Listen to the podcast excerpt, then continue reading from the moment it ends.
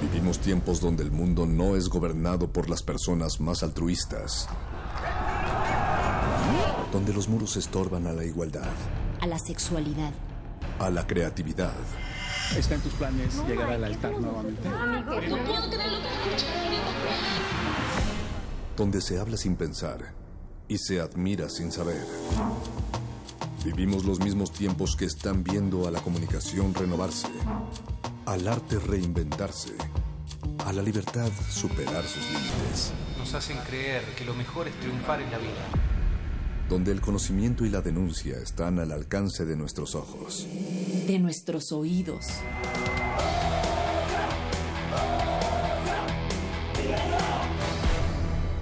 Resistencia modulada.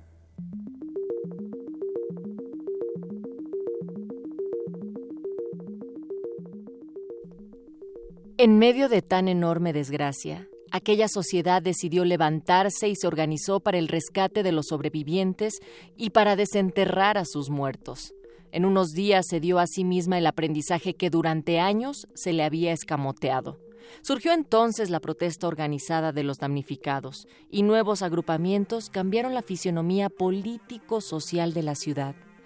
Exigieron vivienda digna y la consiguieron, pero todavía más importante fue que cobraron conciencia de su fuerza y de la debilidad de un régimen que había entrado en fase terminal. Humberto Musacchio, Ciudad Quebrada, México, Distrito Federal. Y desde los relatos lejanos, mas no distantes, a 32 años de y hoy, 27 de septiembre del año 2017, la pregunta sería ¿Qué hemos aprendido en estos días, Resistencia? Queremos escucharte, queremos seguir siendo un oído en estos micrófonos del 96.1 de Radio Universidad a través de arroba R modulada, Facebook Resistencia Modulada. También estamos en el teléfono 55 23 54 12 para escuchar tu voz directamente y también empezar a construir de manera colectiva los relatos que se están construyendo en estos momentos. Es decir, hay mucha gente que allá afuera ha visto, ha escuchado, ha sido sensible a las necesidades de una ciudad, de un pueblo, de una comunidad y esto en algún momento se tendrá que contar. Y también se cuenta en tiempo real cuando te escuchamos acá eh, en las llamadas, cuando en las transmisiones especiales se han dado estas interacciones. Sin embargo, habrá que ir relatando, así como quedó para la posteridad en la escritura de muchos lo que se vivió en el 85, hay que empezar a escribir las nuevas historias del 19 de septiembre del 2017, sin embargo también con calma. Vamos bien rápido en un montón de vías y en la información y en la organización, pero el cuerpo y el alma tiene otros ritmos, así es que también hay que empezar a parejar, a poner parejos estos dos y acá estamos también para seguir escuchando y para seguir resistiendo juntos. Del otro lado del cristal, la voz más silenciosa y que va resonando también en las ondas hertzianas, Oscar Sánchez, el voice en la producción, está el Betoques, está el señor Agustín Mulia en la operación de la cabina. Y tenemos toda una propuesta para ti esta noche porque la resistencia se hace cultural, y también queremos seguir ofreciendo a tus oídos otras alternativas sin dejar de lado, por supuesto, la crisis que sigue enfrentando todo el pueblo mexicano. Los muerdelenguas hablarán sobre los libros perdidos. En el modernísimo seguiremos con la reconstrucción, pero también en el enfoque de que la crisis no ha pasado. Esto será a partir de las nueve de la noche y terminaremos con resistor, las capacidades tecnológicas en sismos, operaciones de rescate y reconstrucción se van a estar analizando esta noche acá por el resistor para finalizar de 10 a 11. La propuesta es que sigamos juntos, que platiquemos sobre propuestas concretas, arroba R modulada, Facebook Resistencia Modulada o 55 23 54 12. Mi nombre es Natalia Luna y aquí arranca la resistencia resistencia modular. Bueno, yo creo que lo más conveniente sería que todo nuestro dinero, todo lo que generamos con los impuestos, en lugar de ir a campañas políticas que es pura basura, fueran dirigidas exclusivamente a la reconstrucción de nuestro país no del país de los poderosos, sino del país del pueblo. Eso es lo que yo, lo que yo opino. Mira, por parte de las autoridades yo he visto, y lo que se ha visto siempre es una represión, y el apoyo realmente es de los jóvenes, que mi admiración para ellos, y del pueblo. Es lo, son los únicos que realmente han aportado. Y, y los, eh, el ejército, los policías, ellos eh, coartan esa ayuda. Esa es mi opinión mi admiración hacia los jóvenes y ojalá que despertemos que todos, porque todos somos uno. O sea, es que es necesario que nos demos cuenta que todos somos uno. No hay ricos, no hay pobres, no hay clases medias, todos somos uno, somos y ese uno lo habitamos o sea, somos los habitantes y somos los dueños de nuestro país. Resistencia modular.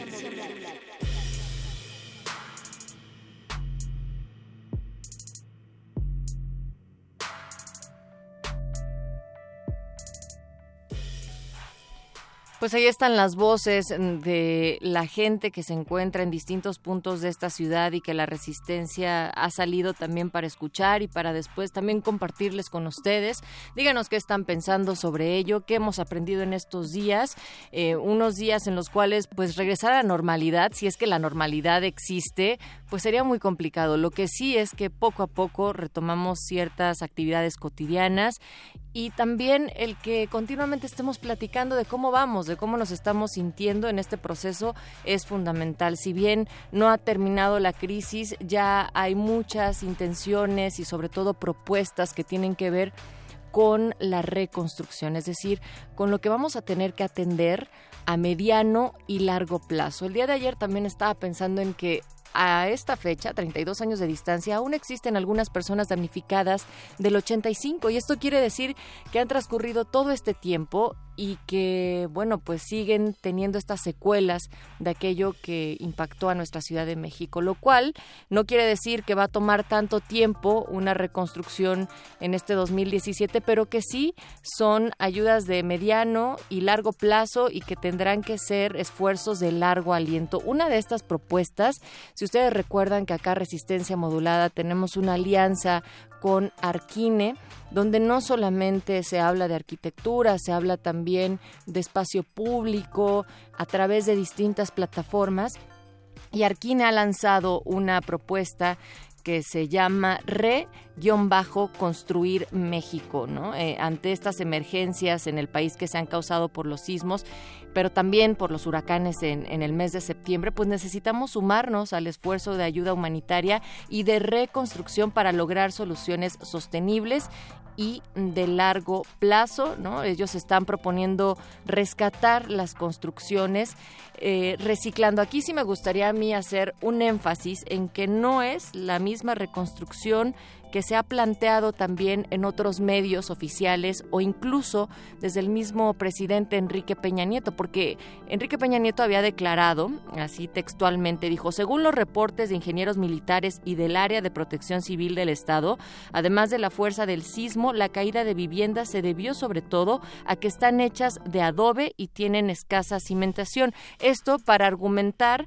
em, el llamado a las empresas constructoras que dijo las que han realizado importantes proyectos de construcción en el país, las llamó a solidarizarse y a contribuir a la reconstrucción como solución a la afectación de viviendas. Bueno, esto es una parte del cómo se ha sostenido un discurso oficial desde presidencia del cómo están contemplando la reconstrucción de aquellas personas que han tenido daños materiales parciales o totales, ¿no? Por un lado, aquellas mismas empresas incluso que, fueron encargadas de aquel socavón de la muerte en rumbo a, Acapulco, allá en, en, Morelos. Entonces, pues está entredicho cómo se van haciendo estas licitaciones y además encargos de reconstrucción. Por eso hay este otro proyecto.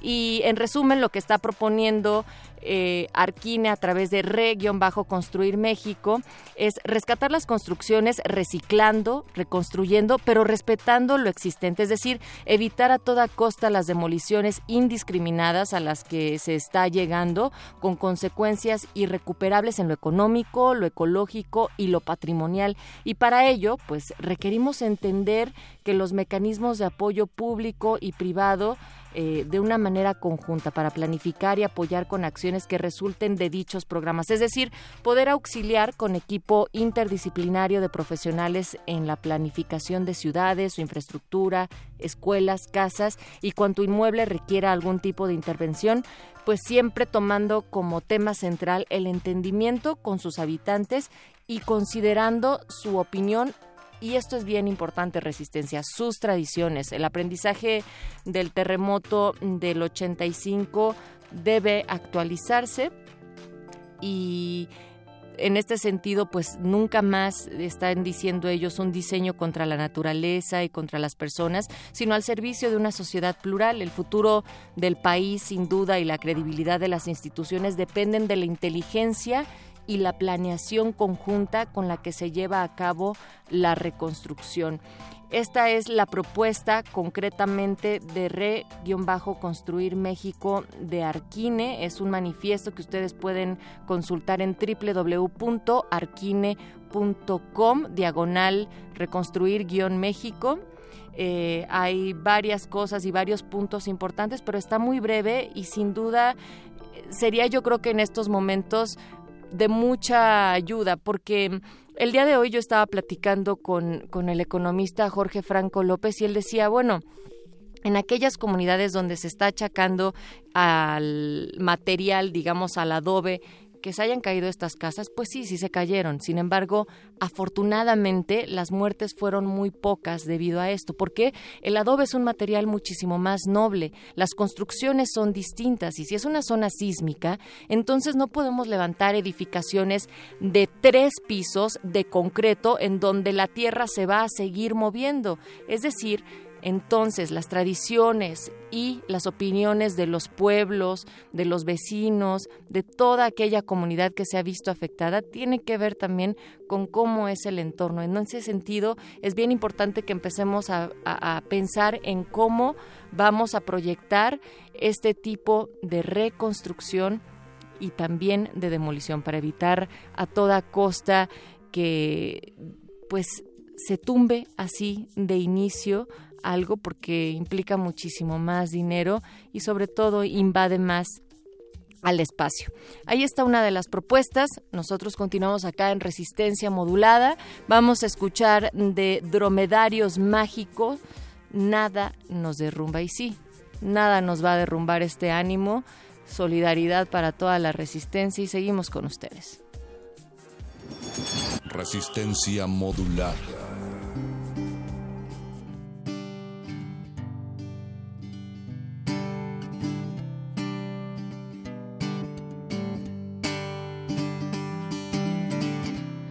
¿Cuántas veces has pensado que te sientes muy, muy mal? Y de pronto algo grande lo desbasta aún más. Pero siempre adelante, sin dar ni un paso atrás. Vamos todos sin descanso, volvernos a levantar. Siempre todos de la mano, así vamos a triunfar. No importa lo que nos digan nada nos derrumba ya. Nada nos derrumba ya. Hemos vivido más cosas de las que puedes imaginar, imaginar, de las que puedes imaginar.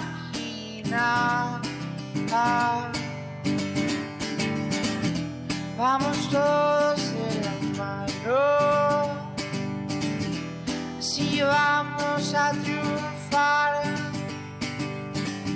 siempre todos de la mano, nada nos derrumba ya, nada nos derrumba ya. Nada te derrumba Nada me.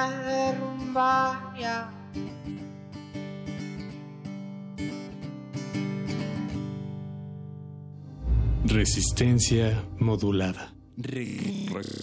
Resistencia modulada.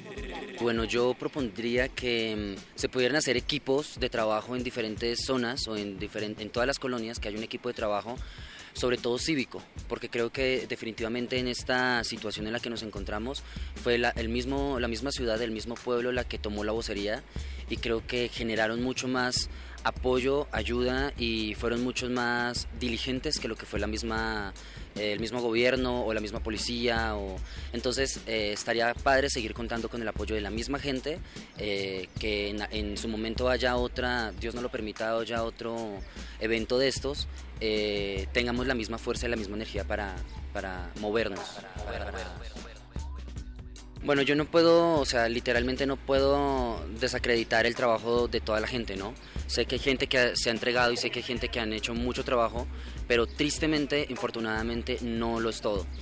Ah, porque este, en las diferentes actividades que he estado apoyando durante el día, me he encontrado con, con, cosas no tan buenas. Como por ejemplo que estén desviando los camiones de los víveres, literalmente lo vi con mis ojos, eh, los estén encerrando en bodegas para ser parte de campañas electorales o ponerlo a disposición de las despensas de los, de las, de los, del gobierno, o que en su defecto ellos eh, te ofrezcan la ayuda de escoltarte para llevar los víveres. Y lo que hacen es guiarte a otro lugar para dejar ahí tus víveres y ellos etiquetarlos o rotularlos con cosas del gobierno. Cosas del gobierno. Bueno, mi nombre es Jefferson Rubiano, eh, soy de Colombia. Esto no es solamente de México, somos latinos y pues infortunadamente nuestro gobierno es de mierda. Lo que nosotros podemos hacer es levantar nuestras voces, no yéndonos como rebeldes porque eso no genera. Si podemos llegar a, a negociaciones, intermedios, buscar soluciones, así es que podemos lograr un, un mejor, un mejor país. Muchas gracias. Resistencia modulada.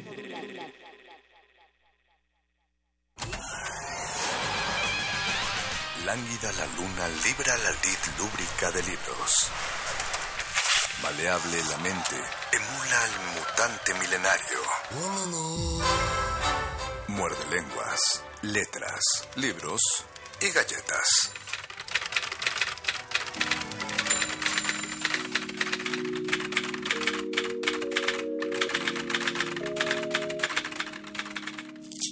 Muerde lenguas. Muerde lenguas.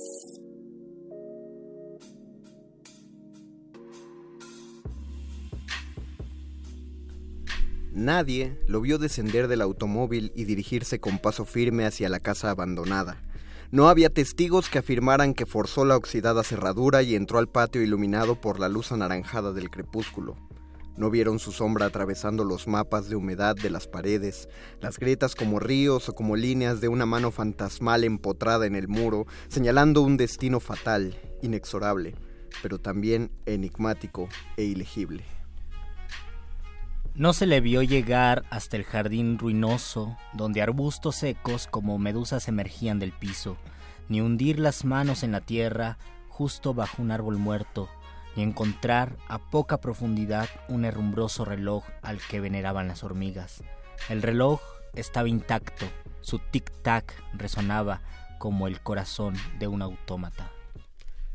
El otro que había sido en otro tiempo lo había enterrado justo ahí, como un mensaje, una garantía para el próximo regreso, recuerdo herrumbroso de una vida ya pasada, el corazón mismo del eterno retorno. Después de darle cuerda se quedó mirándolo, perplejo. Algún día, en el próximo ciclo, volvería por él. Nadie lo vio enterrado nuevamente, nadie salir de la casa, nadie encender el automóvil, nadie desaparecer en la espesura de concreto. Nadie recordaría aquella tarde. Muerde lenguas. lenguas. Muerde lenguas. Muy buenos días a todos los amables oyentes en esta mañana de su radio Inti Radio. Ayayachu kaliyachu walakyachu mereya kasekichis. Kay qusqallaqtapiqa qllatata hawallaqtakunapi uyariwarniykuna wayqikuna panaykuna. Kunaqa allintaki wayrakuna chaymunqa kay Puerto Rico nacionmanta pacha. paykuna mi calle 13 y las patas vemos taquita pomanchis chaita que mi Latinoamérica uyari kusonchis Cancunapa.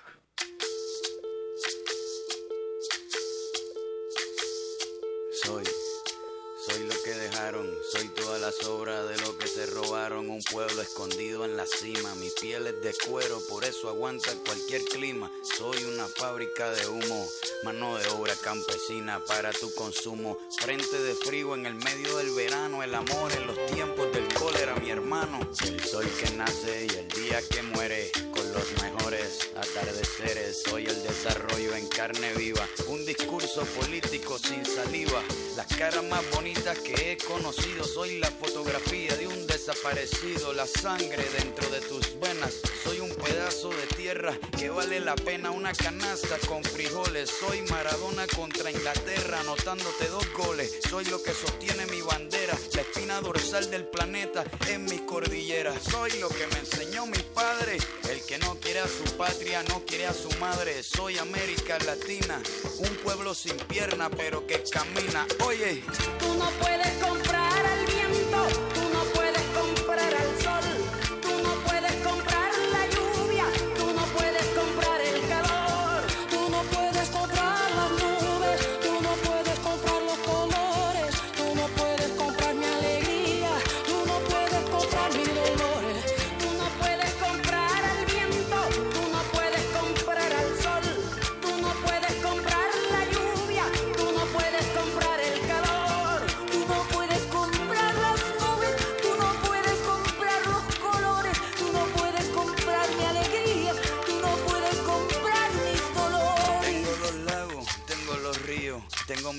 pa' cuando me sonrío, la nieve que maquilla mis montañas. Tengo el sol que me seca y la lluvia que me baña, un desierto embriagado con peyote, un trago de pulque para cantar con los coyotes, todo lo que necesito. Tengo a mis pulmones respirando azul clarito, la altura que sofoca. Soy las muelas de mi boca, mascando coca, el otoño con sus hojas desmayadas, los versos escritos bajo la noche estrellada una viña repleta de uva, un bajo el sol en Cuba. Soy el mar Caribe que vigila las casitas haciendo rituales y agua bendita, el viento que peina mi cabello. Soy todos los santos que cuelgan de mi cuello. El jugo de mi lucha no es artificial porque el abono de mi tierra es natural. Tú no puedes comprar el viento, tú no puedes comprar el sol, tú no puedes comprar la lluvia, tú no puedes comprar el calor.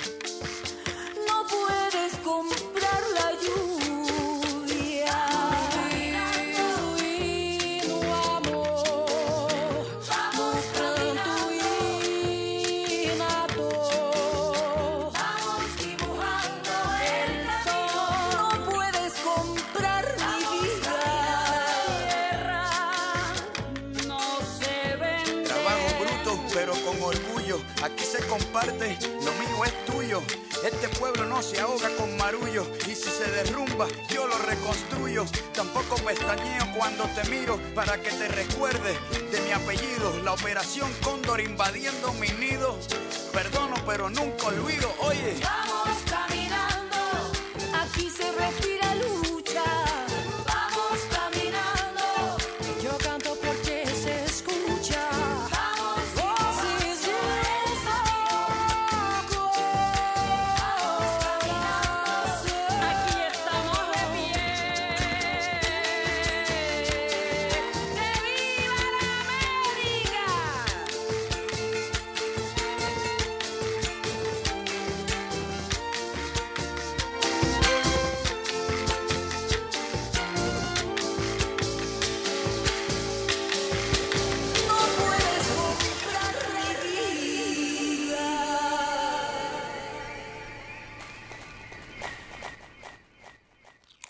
Muerde, muerde, muerde. Muerde lenguas. Muerde lenguas.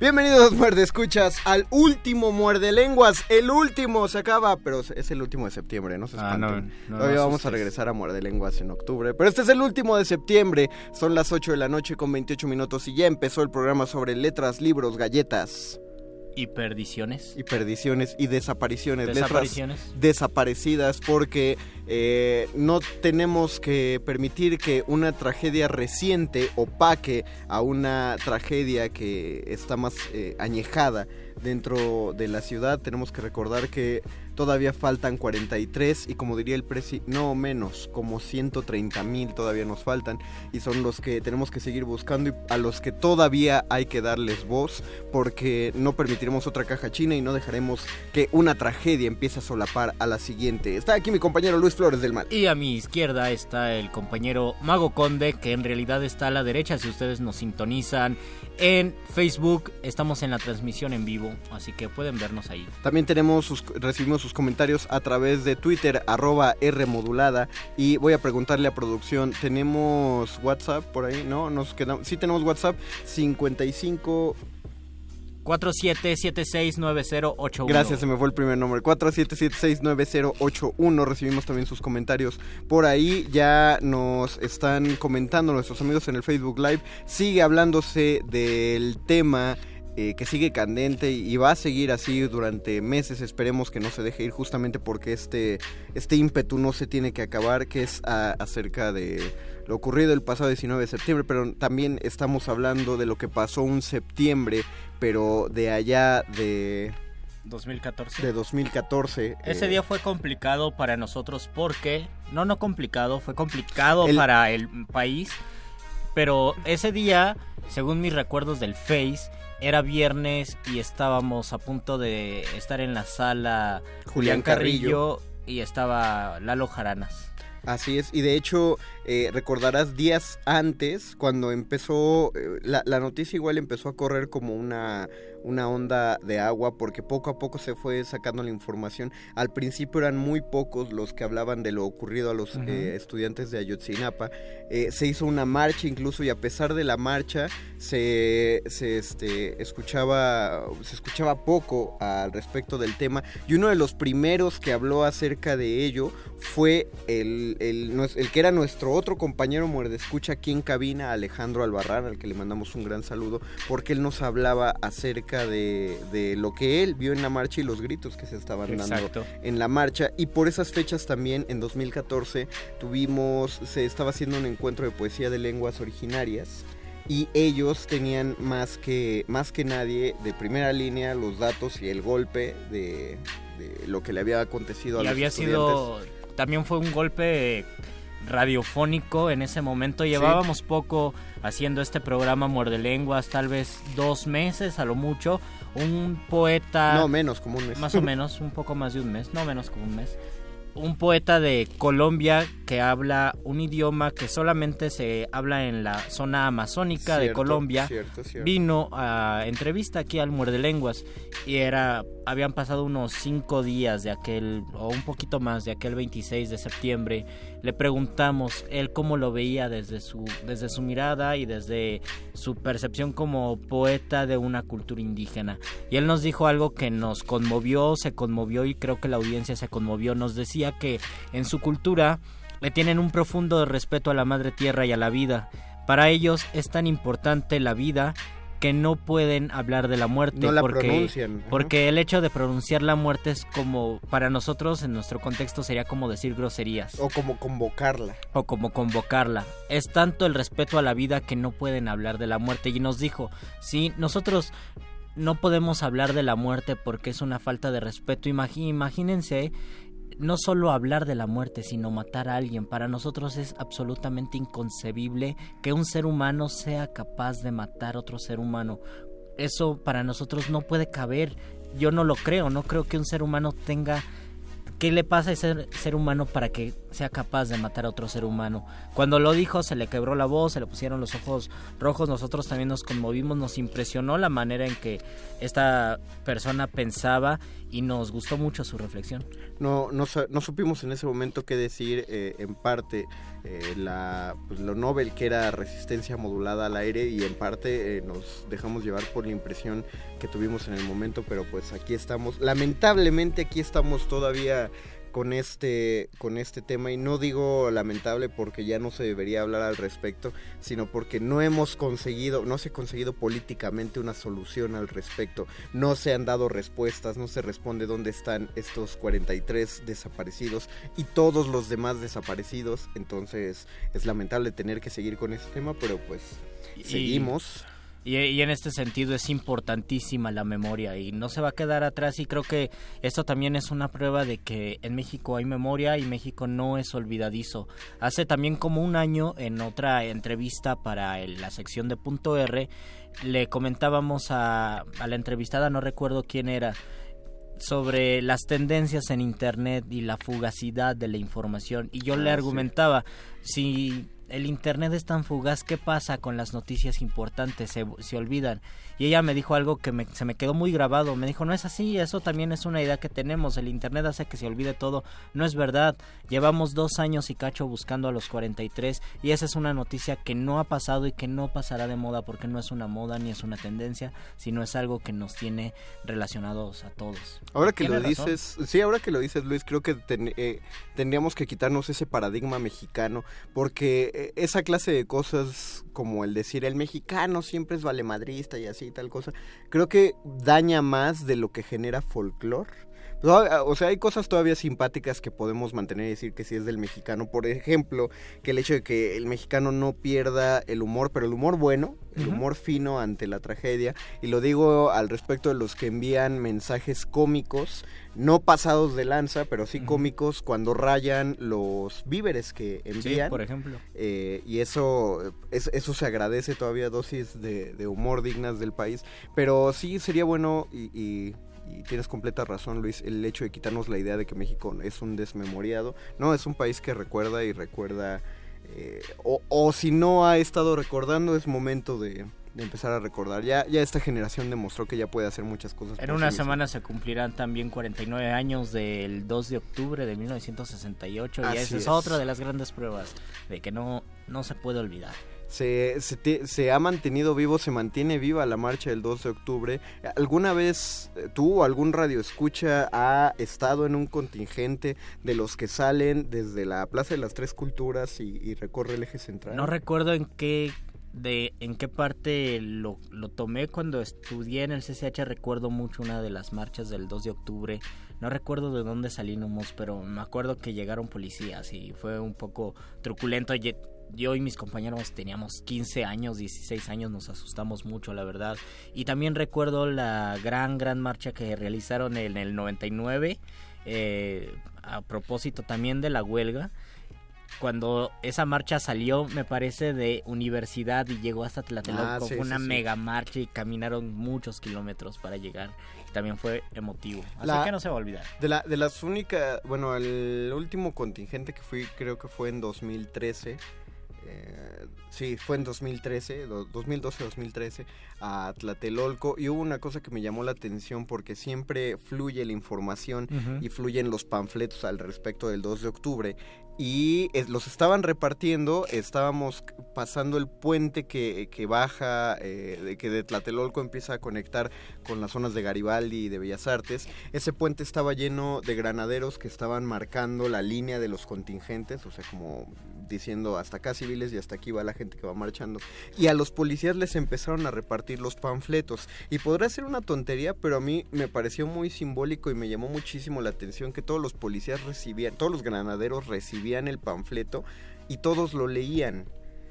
Eh, no, no sé qué pasaba por su cabeza y nunca, no los vi intercambiar información o, expresiones al respecto, pero ya me llamaba la atención el simple hecho de que no hicieran como nosotros con cualquier eh, volante de pizzería que lo guardamos o lo arrugamos o lo tiramos o lo vemos después que hacemos con él, sino que ellos en el momento que lo tenían ahí lo, lo empezaron a leer. Y esto me hace pensar la manera en que enunciamos la realidad. Hace cinco años también en muchas de las marchas en torno a, al primero de julio, el día de la elección, eh, algo cambió, algo pasó, pero eran marchas, en algún momento eran marchas muy alegres. Yo recuerdo que la gente Ah, iba sí, con, con mucha alegría y con pues con mucha buena vibra y en una de esas marchas regalaban flores a los policías y le, Ah, y le daban sí. besos a los policías y los abrazaban y había escenas conmovedoras de señoras diciéndole incluso a los soldados es que ustedes son parte de nosotros y se notaba una fiesta y, y una manera de relacionarse con ellos y yo me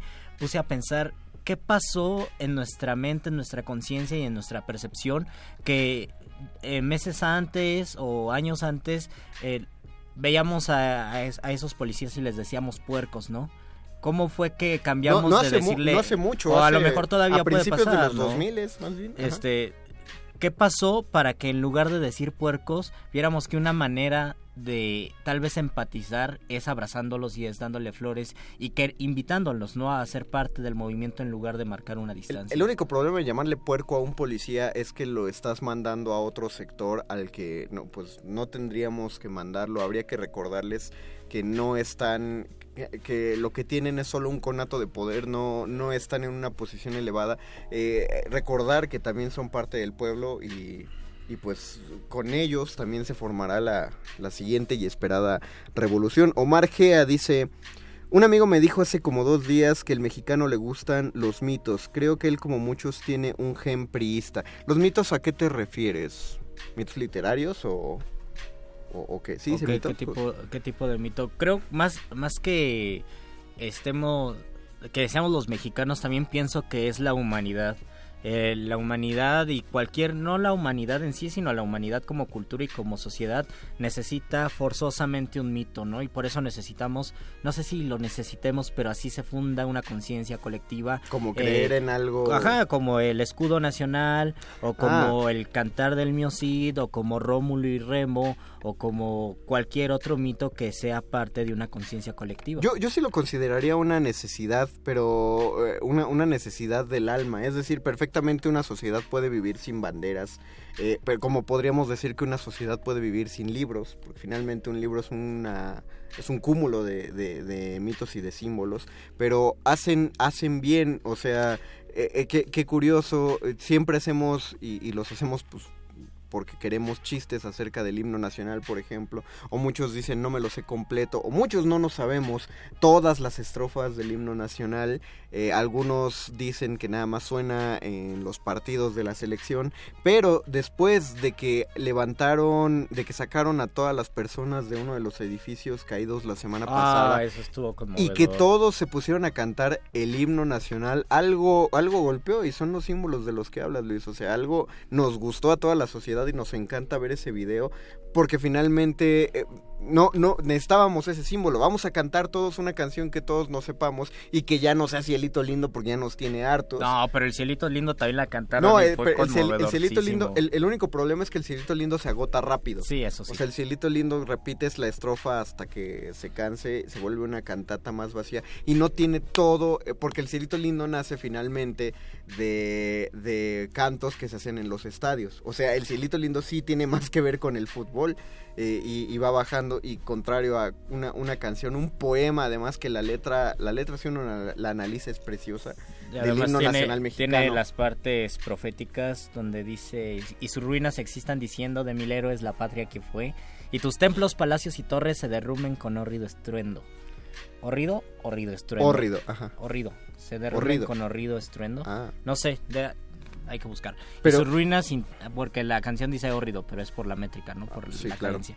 Y sus ruinas existan diciendo de mil héroes la patria que fue esa parte, y sus ruinas existan diciendo y queda perfectamente, ¿no? Con lo- la situación tan difícil. que cuadra muy bien con la, con la situación y aparte eh, ya lo mencionamos en algún programa y lo volveremos a mencionar en este y en algún otro Mm. que es difícil encontrar un poema también hecho en decasílabos. Sí, aunque curiosamente la mayoría, un día hay que dedicar al himno nacional, es Sí. importante. La mayoría de los himnos nacionales, por lo menos en español, de todos los países de Latinoamérica, no sé, el de España, están escritos con Ah, la misma métrica sí, que el lo himno que- nacional. lo que pasa es que El de Guatemala, el del Chile. Yo hace poco me puse a revisar todos los himnos nacionales y todos tienen la misma estructura. Lo que pasa es que el himno es una figura poética, o sea, es una figura de, de estructura eh, como, como decir una cuarteta, una terceta, como decir un soneto. El himno es una construcción eh, Que implicaba de verso. un- ajá, que implicaba tal vez Se- eh, implica ciertas rimas e implica que sean decasílabos. Que sean Y- Y ya ves decasílabos. que esa, esa tradición... pues, Lo que todavía no sé, y eso que soy estudioso de la métrica, es en qué momento decidieron que ese tipo de verso fuera el verso que elegido para componer los himnos. Parece, hasta donde yo sé, que hasta donde leí en los libros de métrica, que viene de tradición galaico-portuguesa y que se hizo popular en el siglo XIX, donde la mayoría de los himnos nacionales escribieron. Por ejemplo, el de Guatemala lo escribió un cubano, eso también es interesante. Y todos tienen la misma estructura, salvo el de Venezuela y el de Colombia, que son versos más ligeros. Creo que también el de el de Costa Rica o Panamá, no recuerdo. La mayoría son versos de 10 sílabas, de 10 sílabas. ¿Quién sabe qué pasó en el siglo XIX para que eligieran eso? No sé, pero sería lo mismo que pensar a partir de qué momento Petrarca dijo esto es un soneto. Esto es un O soneto, de este sí. modo se construye un soneto. El texto que leímos al principio del programa era de Mauricio Molina del libro La Puerta Final. Si se lo encuentran por una librería y son amantes de los cuentos de realismo, eh, ¿cómo? De real maravilloso, realismo mágico o de suspenso, de terror, etcétera, búsquenlo, es fascinante. Y un saludo a Mauricio Molina, eh, donde quiera que esté ahorita. Nosotros lo conocimos en Nos Guadalajara en el mismo años. hotel. Sí, estuvo padre. Y al principio del programa también escuchamos Latinoamérica de Calle 13. Vamos a otra pausa musical porque pasaremos al segmento favorito de su programa Muerde Lenguas con la hora de la iluminación. Pero primero, musiquita. Musiquita lenta. Me llaman el desaparecido, cuando llega ya se ha ido, volando vengo, volando voy, deprisa, deprisa, rumbo perdido, cuando me buscan nunca estoy, cuando me encuentran yo no soy el que está enfrente porque ya me fui corriendo más allá, me dicen el desaparecido, fantasma que nunca está, me dicen el desagradecido, pero esa no es la verdad, yo llevo en el cuerpo un dolor no me deja respirar, llevo en el cuerpo una condena que siempre me echa a caminar, me dicen el desaparecido, que cuando llega ya se ha ido, volando vengo, volando voy, deprisa, deprisa, rumbo perdido.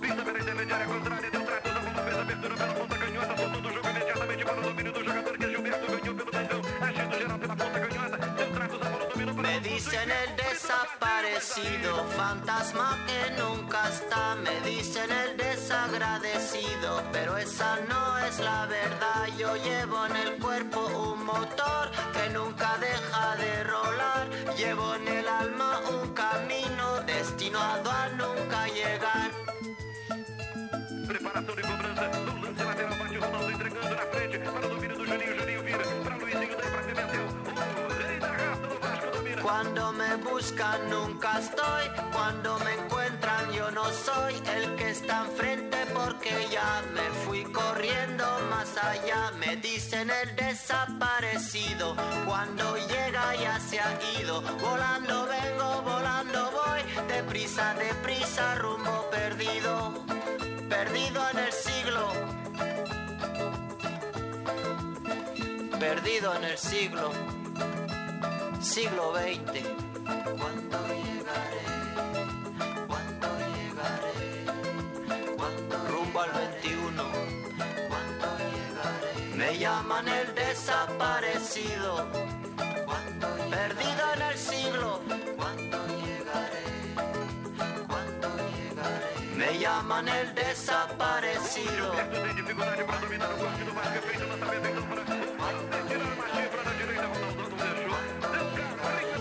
Dicen el desaparecido, fantasma que nunca está. Me dicen el desagradecido.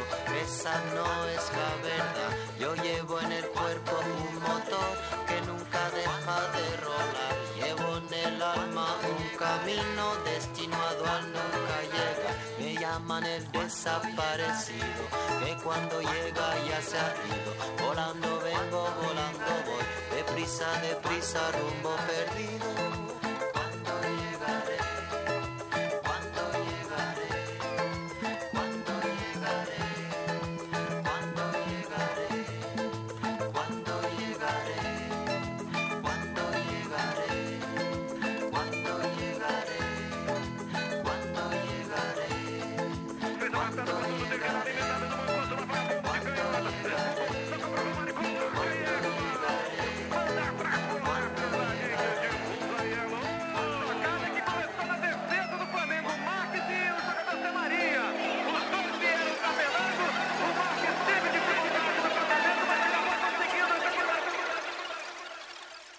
Muerde lenguas. Muerde lenguas. Muerde lenguas.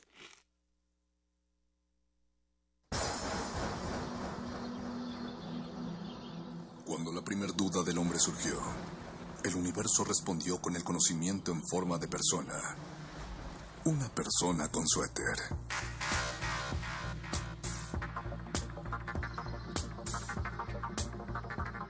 Es la hora de la iluminación con el doctor Arqueles.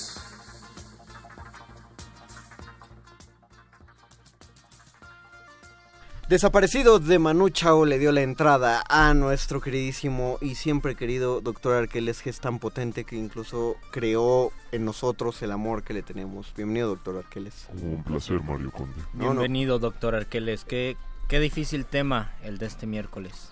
En Los definitiva lo desaparecidos. es, pero podemos analizar la circunstancia en su profundidad y pensar en qué implicaciones tiene eh, este suceso social e histórico Sería- en el contexto contemporáneo. Sería, sería bueno eh, hablar de esas implicaciones, Doc. Perdón, perdón por tomar antes la, la palabra, porque mu- muchos la minimizan, sobre todo muchos en redes sociales simplemente creen que es un reclamo vacío. Ese podría ser justo uno de los problemas, la banalización eh, de un suceso que requiere de ser puesto sobre la mesa, más allá precisamente de una cuestión que afecta mucho las protestas contemporáneas, que es el famoso término de estar indignado, de la indignación, porque pareciera ser que este concepto o esta acción de encontrarse indignado nos imposibilita ir más allá y realmente proponer o accionar frente a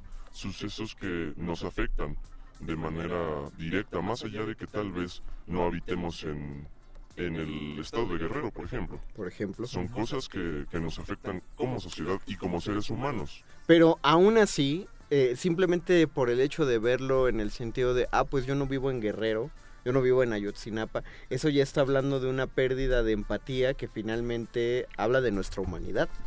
Mm, Sí habla de una pérdida de empatía, Mario Conde, pero en términos mucho más profundos habla de cómo nos vinculamos con la vida de otros individuos. ¿Qué es lo que vale para un ser humano de nuestro tiempo la vida de otra persona?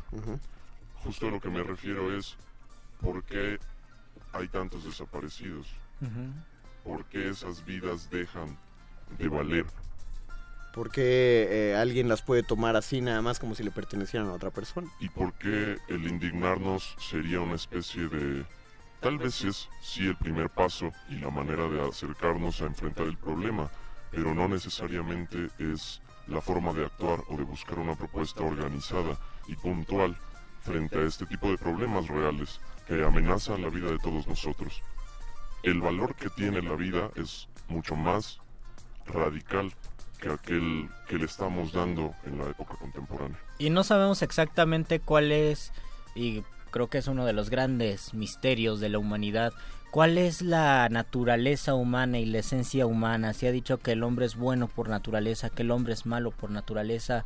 Eh, hay cierto pensamiento donde dices que en realidad todos estamos unidos, todos somos parte de un gran organismo y nuestra mente lo que hace es dividir y siempre como ser humanos vivimos en este juego dual de pensar que el otro es distinto a mí y por lo tanto si yo tengo un poder lo ejerzo de manera errónea con el otro y por otra parte uno puede sentir esta noción de que todos estamos en verdad unidos y que no hay diferencia entre tú y yo, ¿no? Esa sería la búsqueda real, Luis. El asunto está en que, más allá de que pensemos que nosotros somos quienes nos volvemos egoístas, hay que pensar que hay un sistema totalitario que establece ciertos valores y principios que en realidad nos, nos conducen a pensar de esa manera. El asunto sería dejar de pensar dentro de ese marco eh, de ideas y empezar a valorar las cosas desde otro punto de vista. No pensar como nos dicen que pensemos. Exactamente. Dice Omar Gea, la consigna de vivos los queremos, es interesante su comentario, la consigna de vivos los queremos formaba parte de algo que no es posible que pase. Ahí construye los mitos el mexicano. Para mí es el símbolo y consigna. Dice, la consigna de vivos los queremos no es posible que pase. Y es que ahí radica toda la cuestión de un desaparecido, Gea. Eh, y se planteaba aquí en, en Radio Nam en el momento en el que ocurrió. No se puede hablar no se puede hablar de muerte porque no hay información. Ese es el problema con todo esto, que no se nos habla acerca de la situación de estas personas. O solo se nos habla de manera extremadamente superficial. Sí, exactamente, por eso se consideran desaparecidos. Digo, yo sé que tú lo estás planteando en una de una manera como cómo, cómo lo diríamos? En una manera Pragma- pragmática y concreta, ¿no? De concreta, sentido. sí, y, y- y te entiendo, o sea, es el mismo modo en el que eh, a, a veces yo, yo coincido con ese punto de vista de verlo, pero es cierto, es que eh, pensemos eh, lo más cruel, eh, una de las cosas más crueles de esta situación es el mantener en la ignorancia a quienes quieren esta información, Doc. De- porque el conocimiento es de esta clase de situaciones, pues es un derecho que uno tiene como ciudadano.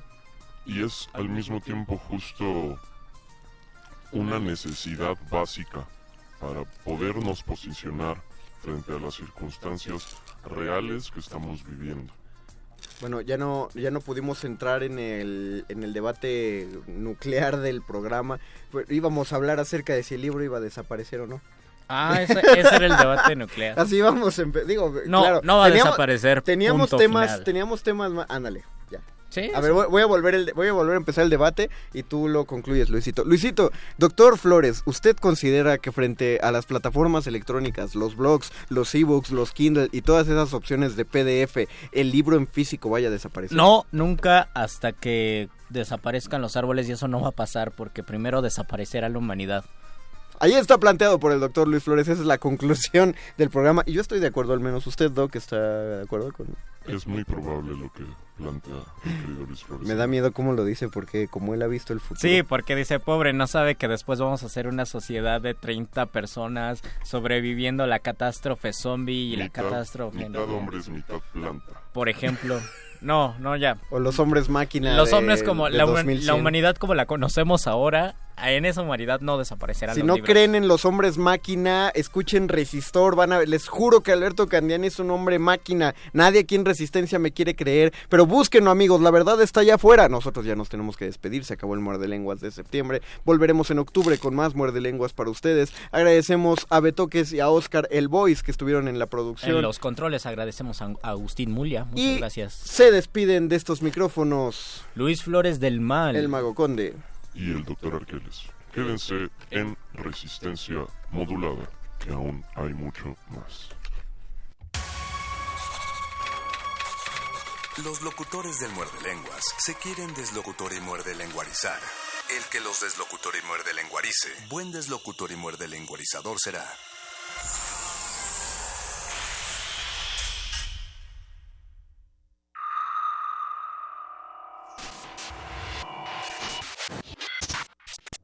La noche modula. La radio resiste. Resistencia modulada.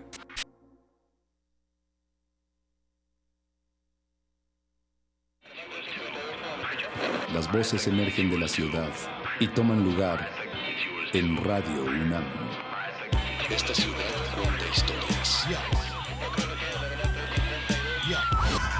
Resistencia modulada.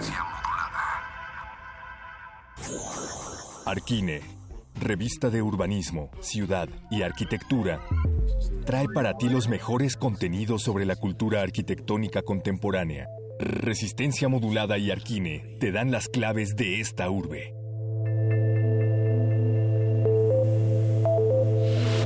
Arquine.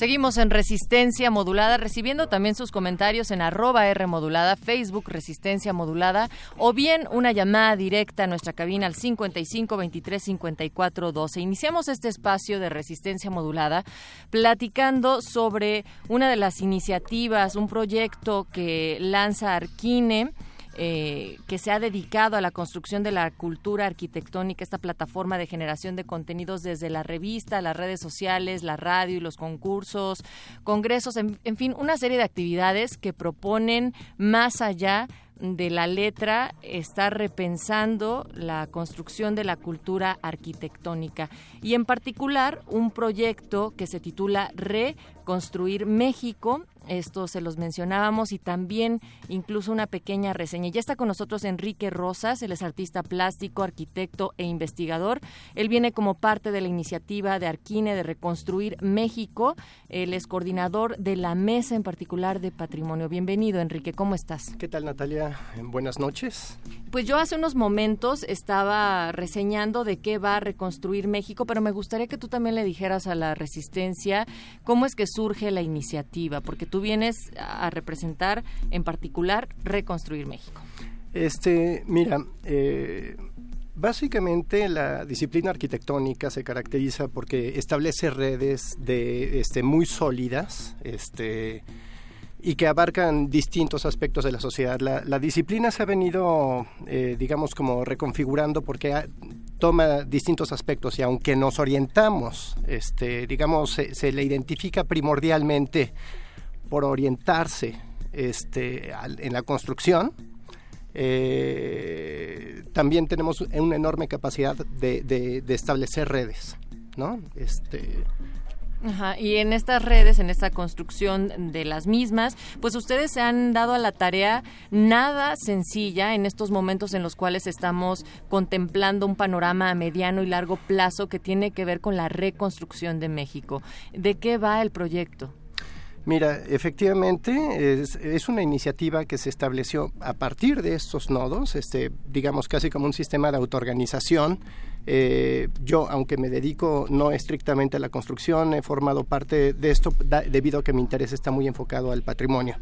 Eh, digamos, eh, fue Mauricio Rocha, arquitecto que fue maestro mío durante eh, los estudios en el taller Max Cheto de la Facultad de Arquitectura este, quien realizó esta convocatoria y pues bueno, lo que es increíble es que participa gente de, de muy diversas escuelas y de muy diversos este, eh, enfoques, ¿no? ¿Qué Este, escuelas están participando? Mira, este, más que las escuelas, este, aunque están la, la Universidad Anáhuac, la Universidad Iberoamericana, la Universidad, el Tecnológico Monterrey, todo el mundo está participando con lo que mejor tiene, ¿no? O sea, con lo que tiene más cerca.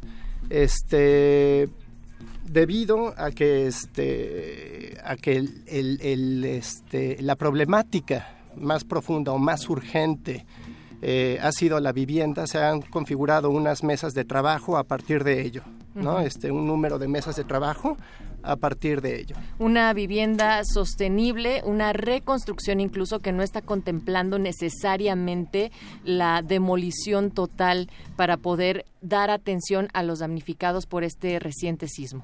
Efectivamente, esa es este, la, la prioridad número uno, no demoler, sino rescatar lo que, lo que se pueda, e incluso construir a partir de esos, este, de esos, este, no necesariamente escombros. Entonces hay una iniciativa que eh, procura separar el escombro también.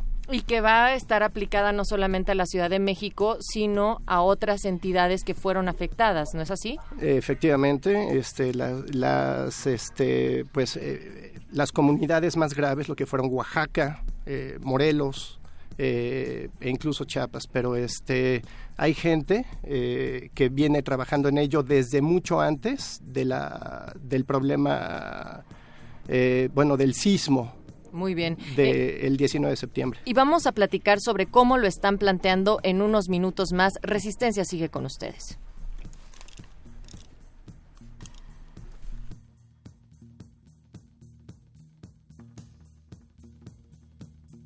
La noche modula. La radio resiste. Resistencia modulada. Ángeles Mastreta publicó su novela Arráncame la vida en 1985. Recuerda un fragmento de esta historia en voz de su propia autora en descargacultura.unam. Aquí tenemos una cosita, dijo metiéndose la mano entre las piernas. Con esa se siente. Cuando estés con alguien, piensa que ahí queda el centro de tu cuerpo, que de ahí vienen todas las cosas buenas. La cultura para llevar la encuentras en www.descargacultura.unam.mx. El Museo Nacional de Arte exhibe la muestra Gliptoteca, de la piedra al barro, escultura mexicana, siglos XIX y XX, que reúne más de 70 esculturas en yeso, mármol, bronce, terracota, barro, piedra y madera, además de trabajos sobre papel sobre la escultura, como dibujos, litografías y grabados. La exposición Gliptoteca, de la piedra al barro, escultura mexicana, siglos XIX y XX, se puede visitar en el Museo Nacional de Arte, calle Tacuba número 8, en el Centro Histórico de la Ciudad de México. La Universidad Nacional Autónoma de México informa. La Facultad de Medicina ofrece asistencia psiquiátrica y psicológica a todas las personas que presenten problemas emocionales a consecuencia del sismo. Las personas que deseen una valoración, favor de presentarse a partir del sábado 23 de septiembre en el Departamento de Psiquiatría y Salud Mental, ubicado en el circuito exterior de Ciudad Universitaria. El horario de atención es de 10 de la mañana a 6 de la tarde. Informes a los teléfonos 5623 2291 y 5623 2127. Universidad Nacional Autónoma de México. La Universidad de la Nación.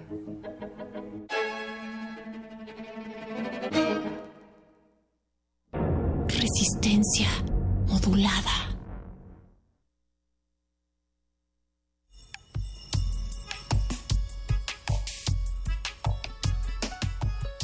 Seguimos platicando sobre el proyecto Reconstruir México con Enrique Rosas, eh, coordinador de la Mesa de Patrimonio.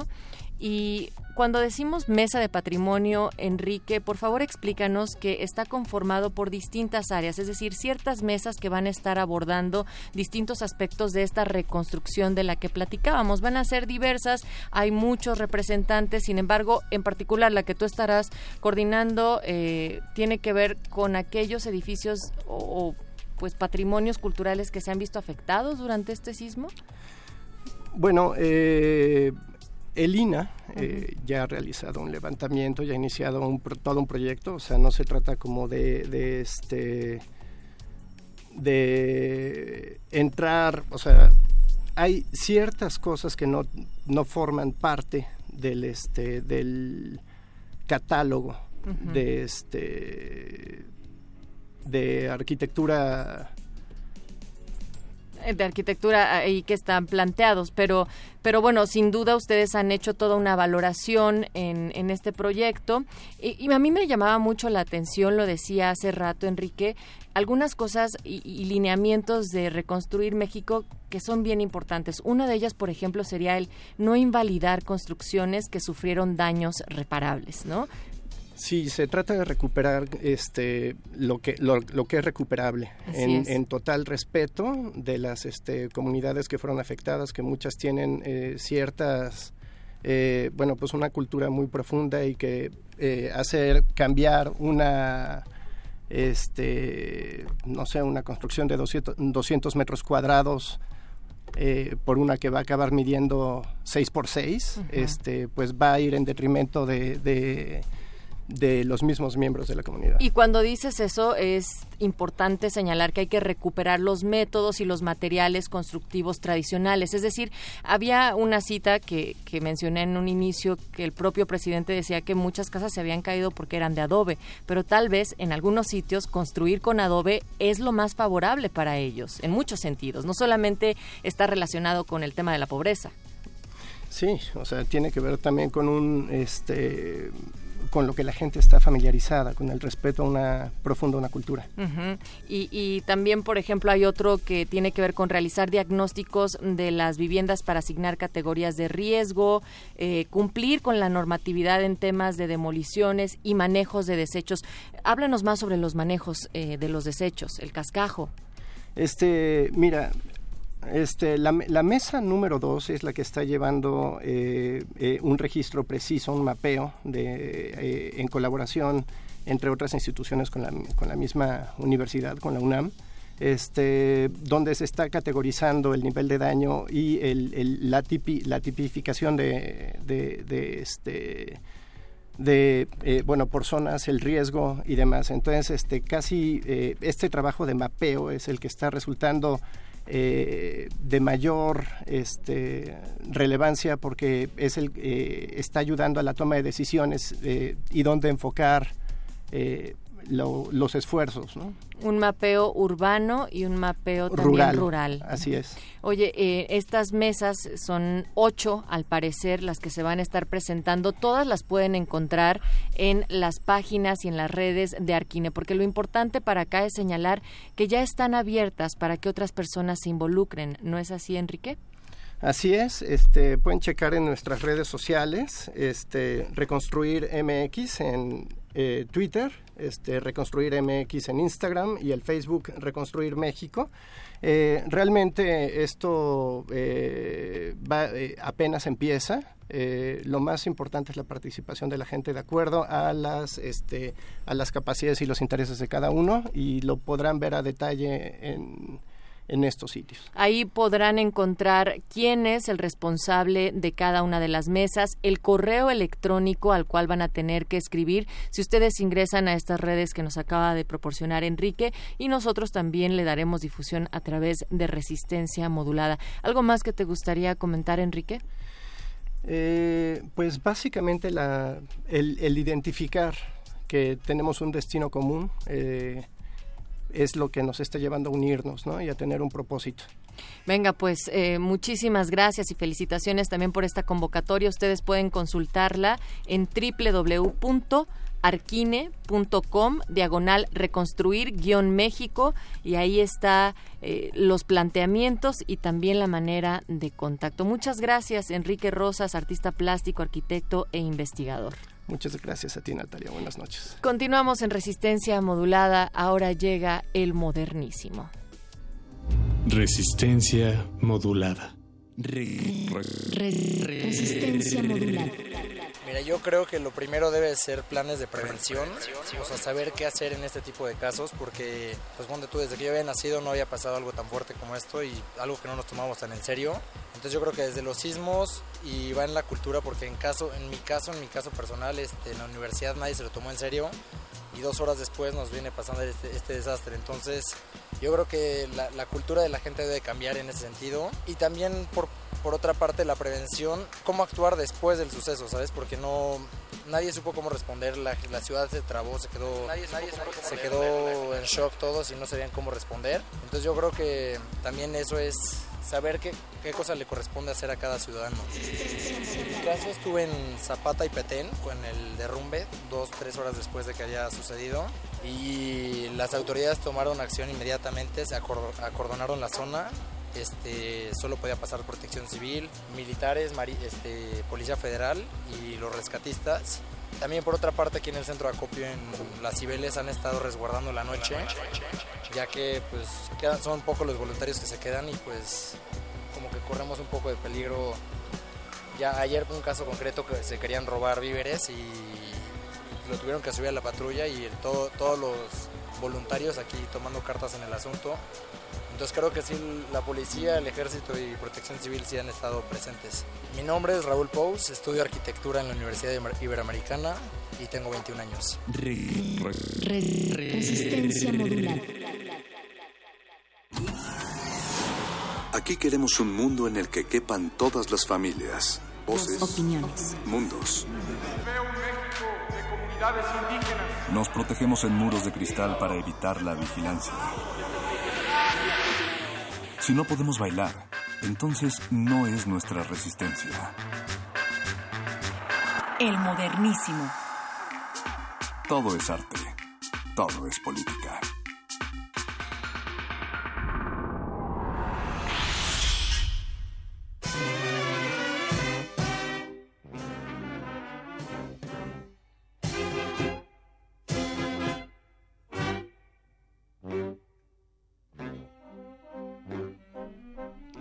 Bienvenidos todos y todas a esta nueva emisión del Modernísimo, el espacio de resistencia modulada en el que hablamos de derechos humanos y temas públicos y desde el que seguimos y seguiremos atendiendo el momento de emergencia por el que atraviesan muchos lugares en nuestro país, por no decir el país completo si es que hablamos desde la solidaridad.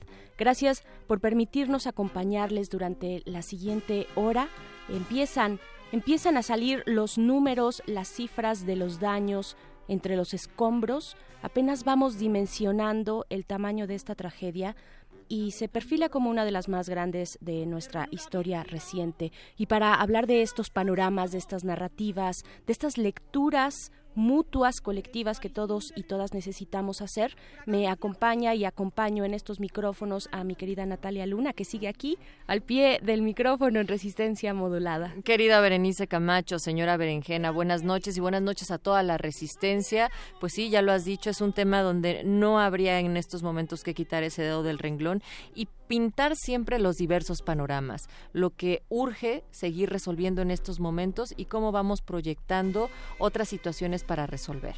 Así es, y para hacer todo esto, pues la Resistencia cuenta con un equipo de producción que sigue también aquí. Está el señor Agustín Mulia en la operación de la consola, está también el Voice en la producción ejecutiva. Muchas gracias, Voice, y también al Betoques que anda todavía por aquí al pie de este cañón radiofónico. Muchas gracias sobre todo a ustedes por acompañarnos y pues decíamos al inicio que seguimos, seguimos haciendo el recuento, querida Natalia, el recuento de los daños en cuanto a cifras, pero también en cuanto a narrativas, ¿no? Todavía se necesita mucha ayuda, mucho voluntariado específico en ciertas zonas del país, en Oaxaca, en Morelos. No hay que olvidar eso, no eh, demos por cerrado este ciclo, este ciclo eh, vaya, nos encontramos todavía en ese momento de crisis, no, no lo perdamos de vista. Y eh, también creo que cada vez más hemos cobrado un poco de práctica en la verificación de la información en estos momentos.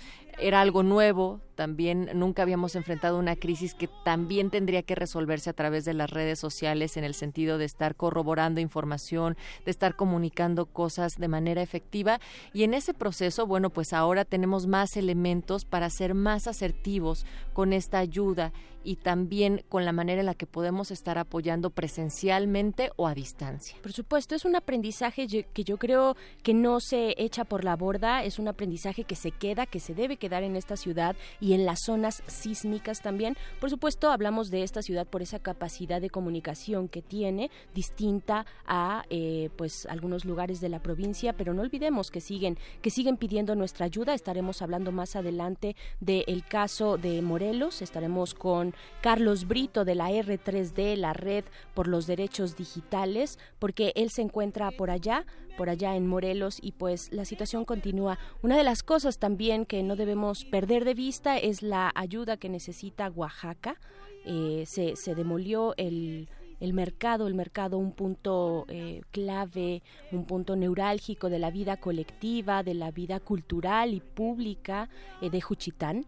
Y, y, bueno, para, para eso, eh, en algún momento antes de la demolición, pues una banda sonora del ejército tocó la sandunga la sandunga eh, y creo que a los que pudimos ver ese video, porque fue un video que se transmitió por redes, que se viralizó de esa manera, pues nos puso eh, pues la piel chinita y el corazón roto también.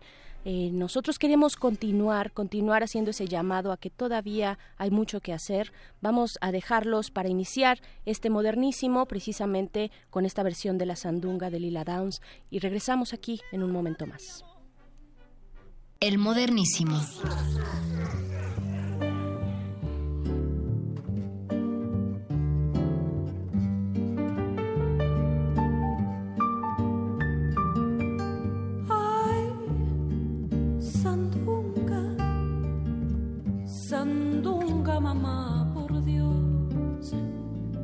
Sandunga, no seas ingrata, mamá de mi corazón. Antenoche fui a tu casa, tres golpes le di al candado. Tú no sirves para amores, tienes el sueño pesado.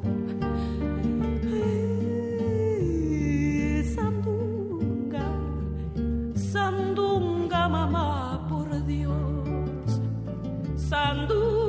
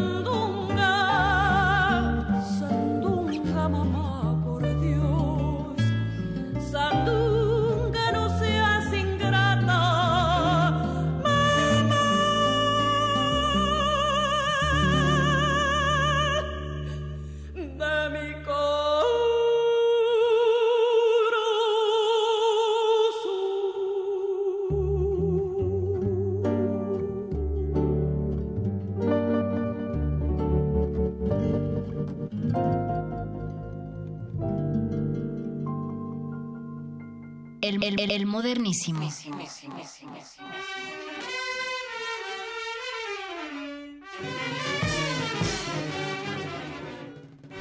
Esto es el modernísimo de resistencia modulada.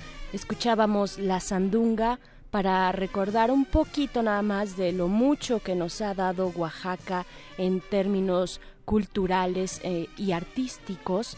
Pues ahora eh, este punto de nuestro país tan querido Juchitán en particular, pero no solamente Juchitán, sino también muchas poblaciones alejadas hacia la montaña, pues se encuentran eh, en esta desgracia que continúa desde el 7 de septiembre, ya son siete, eh, 20 días, perdón, 20 días de esta tragedia que pues se ha eh, replicado con los distintos sismos posteriores, así es que no olvidemos, no olvidemos eh, a Oaxaca y tampoco olvidemos a Morelos, otra de las zonas afectadas, eh, en este caso Jojutla, también que es digamos la parte neurálgica de, de esta situación. También estaba escuchando, Bere, em, el sismo del 19 de septiembre, que también afectó a la Ciudad de México, trajo a colación el recuerdo de que había otras zonas afectadas. Es decir, que por esta centralización mediática de comunicación, incluso de recursos, ha tenido un, un énfasis muy, muy contundente aquí en la Ciudad de México. Sin embargo, esto vino a revivir y a recordar, a ver, sí estamos en una emergencia en este momento acá, pero también hay otras zonas afectadas y en las cuales la accesibilidad es mucho más complicada. Entonces, que esta ola de comunicación, de apoyo, pues pueda servir para seguir redireccionando a estos espacios, que podamos encauzarla si ya agarramos este impulso acá desde la Ciudad de México, bueno, pues que se siga echando para otras comunidades que resienten y que necesitan muchísimo este apoyo, además de sumarle los niveles de pobreza que están en otros mucho más por debajo que en algunas de las zonas afectadas acá en esta ciudad. Por supuesto, es qué interesante es lo que dices Nat. Nos puso eh, el sismo del 19 de septiembre, nos puso en los zapatos de nuestras hermanas y hermanos de otros estados que lo sufrieron desde el 7, desde el 7 de septiembre y creo que no hay que soltar esa empatía, no hay que soltar, como dices, ese impulso y bueno, se, lo decíamos al inicio, van saliendo, van saliendo las cifras, las cifras de estos daños. Hay decía hoy por la mañana en un mensaje del gobierno federal junto con, eh, por ejemplo, el jefe de gobierno de la Ciudad de México, que en realidad él no dijo, ni, no dio ninguna cifra, eso fue lamentable y creo que hasta alarmante o no sé cómo tomarlo, querida Nat, pues que el jefe de gobierno no, diera, no diera cifras, no diera este balance necesario, urgente, los números, los datos duros acerca de este desastre, pero sí se dieron, eh, pues para el resto, el resto de las zonas afectadas en el país. Rosario Robles, la secretaria de Sedatu, pues decía que son 155 mil 155 mil viviendas dañadas en distintas categorías de daño, es decir, desde parciales hasta pérdidas totales. Eh, en pérdidas totales de viviendas son 55 mil. 55 mil viviendas y en general la población afectada eh, es de 250 mil personas que perdieron su vivienda, pero todas ellas podrían equipararse a la población de Colima, que ya en un total, lo tengo por aquí y ahorita en un momentito más se los daré, eh, pues es es, un número impresionante y bueno, los datos están ahí, pero nos hablan también de esta emergencia porque se está viviendo en este en este preciso momento que además en el caso de Oaxaca pues golpean las lluvias con fuerza. Sí, de hecho incluso para Oaxaca Ahorita que estás mencionando lo de las lluvias, están pidiendo en, en, esta cosa muy particular de qué se está requiriendo en distintas partes. Eh, para Oaxaca están pidiendo lonas y uno de los centros donde también acá en la Ciudad de México pueden ustedes enviar o hacer llegar unas lonas es en CCH Azcapotzalco porque eh, incluso a través de Radio Totopo, que más adelante hablaremos sobre ello, harán la distribución de estas lonas a las comunidades que las requieren. Ustedes pueden llevarlo al CCH Azcapotzalco, a la explanada central o bien a la coordinación de historia.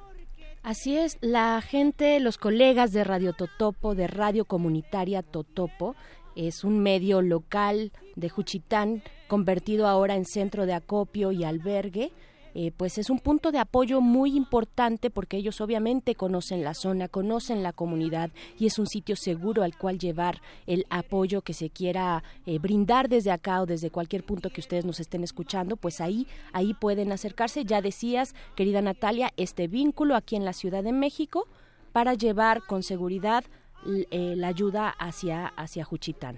Recuerden que estamos también en redes sociales para escucharlos, para leerlos, arroba R modulada, arroba el modernísimo, Facebook Resistencia Modulada y nos pueden echar un telefonazo también al 55 23 54 12.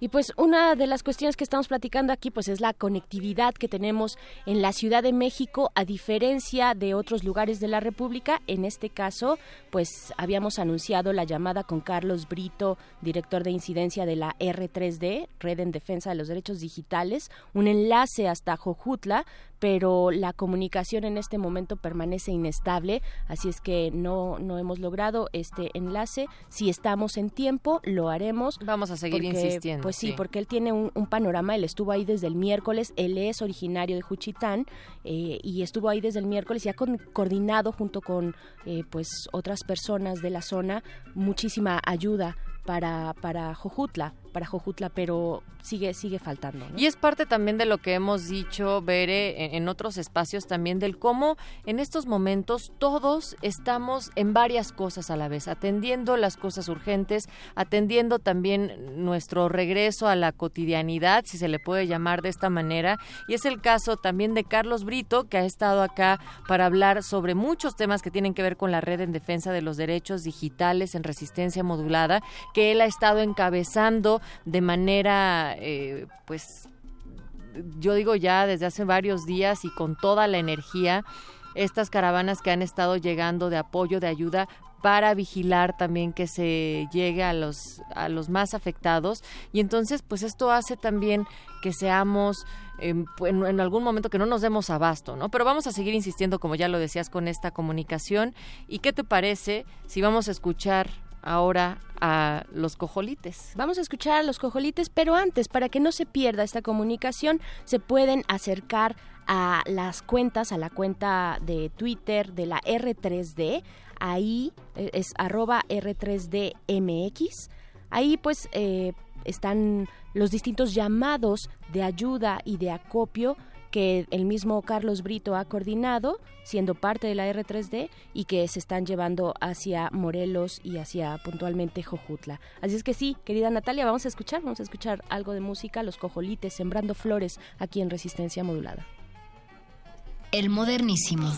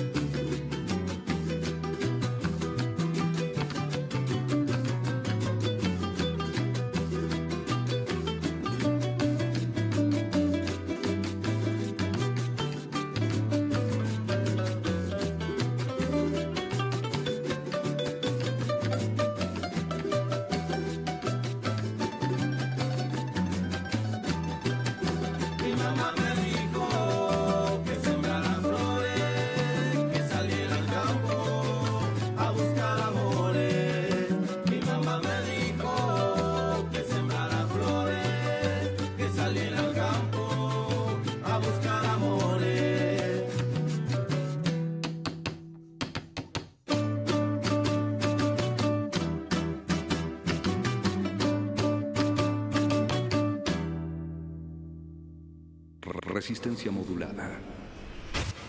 Con todo cuidado, los miembros de rescate proceden a bajar al primer bebé.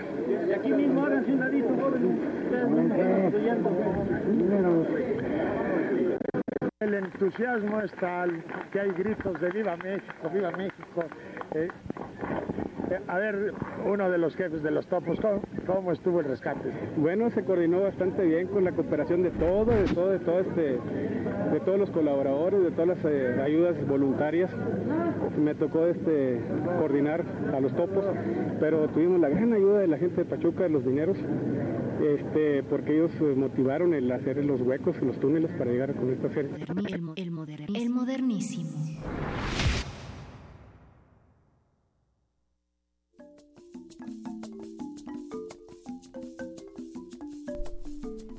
Los jóvenes se echaron a caminar por Isabela Católica hacia Fray Servando y siguieron hasta Izazaga. En ambas avenidas montones de escombros impedían el paso en muchos puntos. Las construcciones, todavía en pie, especialmente las más altas, constituían una amenaza sin paredes ni futuro.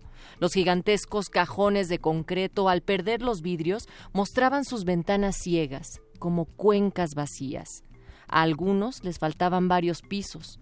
Otros, inclinados, habían perdido la figura y estaban cabizbajos, en espera de que la gravedad los hiciera caerse. En medio de la destrucción, los muchachos vieron salir a una niña de cinco o seis años, caminando por su propio pie, blanqueada de pies a cabeza por el polvo y sin poder decir cómo se llamaba ni dónde vivía. Los vecinos la acogieron piadosos en espera de los padres. Humberto Musacchio, Ciudad Quebrada. Esto aquí en Resistencia Modulada, el modernísimo, parte de las lecturas a las que nos hemos acercado, querida Natalia Luna, audiencia, lecturas de aquel, de aquel momento 19 de septiembre de 1985, nos hemos, eh, pues ahora aventurado, bueno, nos hemos eh, acercado a estas lecturas junto también con las crónicas de Carlos Monsiváis, por supuesto, eh, porque sí, porque, porque vemos necesaria esta, este ejercicio de memoria. ¿No? Este ejercicio de memoria de lo que en aquel momento ocurrió y que ahora vivimos en carne propia, porque muchos de nosotros, y tú incluida, Natalia, la resistencia, muchos de muchos eh, compañeros de la resistencia, no lo vivimos, no lo vivimos en aquel 1985 y ahora nos toca hacer nuestras propias narrativas, pero es importante que en esas narrativas actuales quepa también la memoria, la memoria colectiva de aquello que ocurrió, de aquello que salió entre los escombros, ¿no? Y hay también muchas más posibilidades de ir documentando lo que nos ocurre, lo que sentimos, lo que observamos a través de las distintas herramientas que ahora poseemos en un 2017. Ah, con respecto, Bere, audiencia, con lo que estábamos platicando, nos dice Mark Heaven. Me gustaría que los esfuerzos se concentraran más en el hashtag de Álvaro Obregón 286. Es el único lugar donde hay personas atrapadas. Bueno, es cierto, es el único espacio donde siguen trabajando rescatistas. No, no se ha confirmado todavía si es posible que alguien salga con vida, sin embargo, sí es el único espacio, al menos aquí en la Ciudad de México, donde se sigue trabajando en labores de rescate. Y seguramente también ahí está depositada gran parte de la ciudadanía y de los esfuerzos, pero pues también tienen que trabajar con cierta pues, pues, cierto orden, vaya, en el sentido de cómo están estructurados protección civil, la marina, la policía y la ayuda de los voluntarios que van llegando. Por supuesto, y hacer también ese llamado que se ha hecho de todas las maneras posibles a la autoridad, pues de que en estos momentos de particular desesperación por, por, parte de los familiares que están postrados ahí desde el primer momento, eh, afuera de esta ubicación en Álvaro Obregón, 286, pues hacer ese llamado a las autoridades para que en esta sensibilidad también otorguen la información necesaria que también forma parte del acompañamiento, el acompañamiento en esta desesperación, en esta crisis para con los familiares que ahí continúan. Y es que, Natalia, auditorio, es en distintos niveles. Esto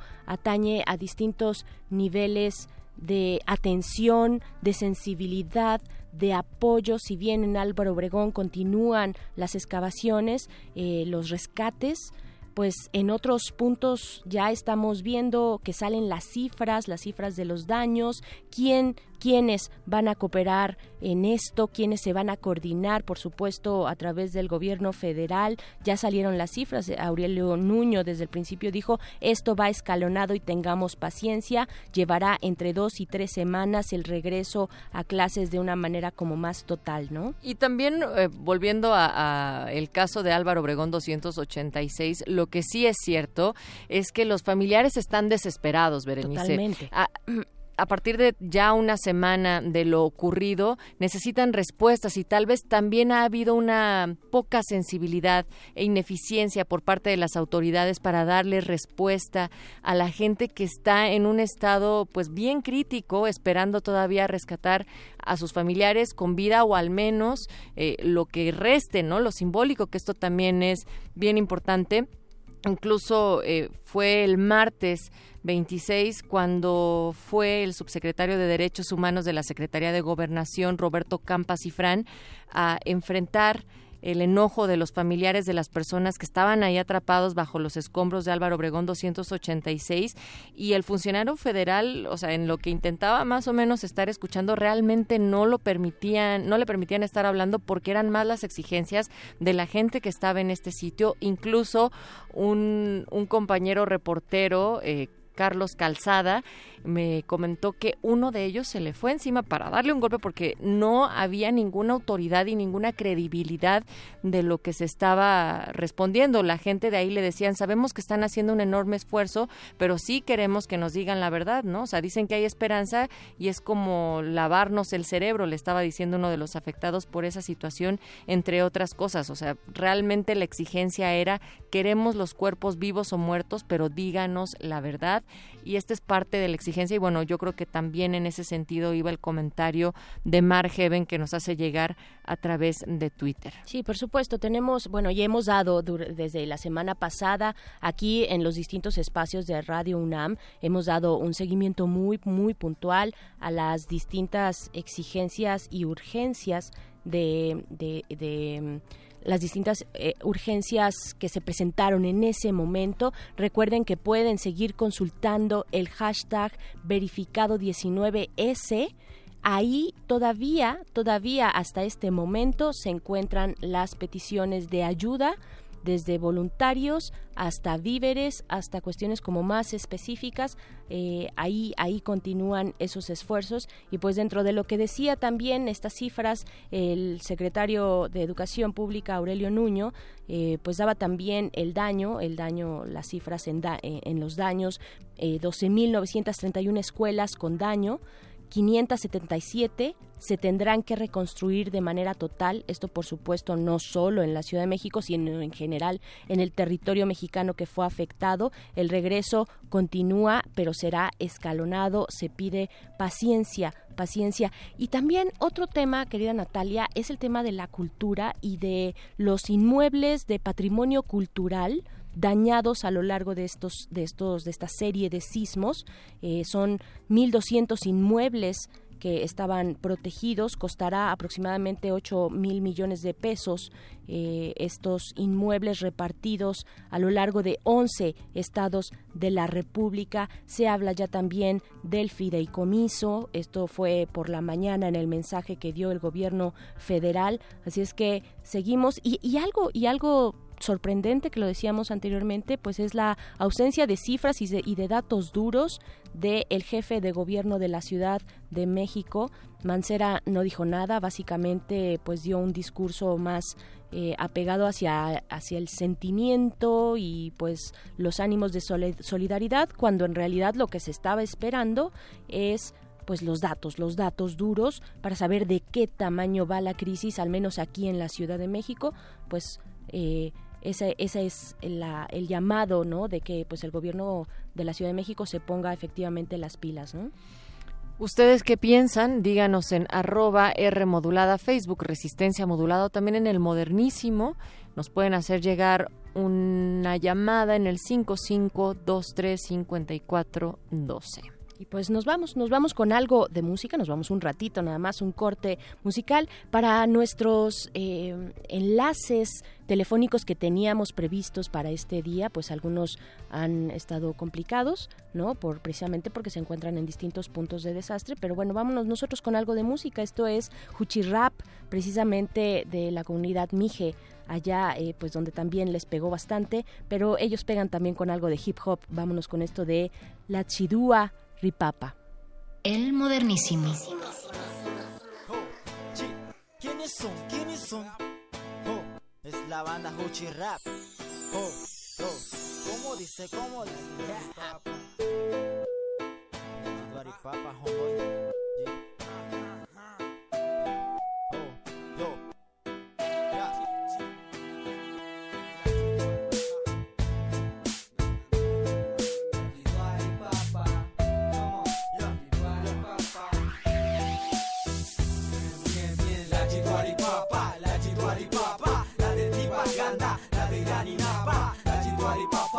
batata upa Bia fujitan kasi Di badu japa Di badu japa gete Disuri maki gapa Di badu shkiri unatang kuyu Maki sabak upa na upali Ante chelu badu japa Bia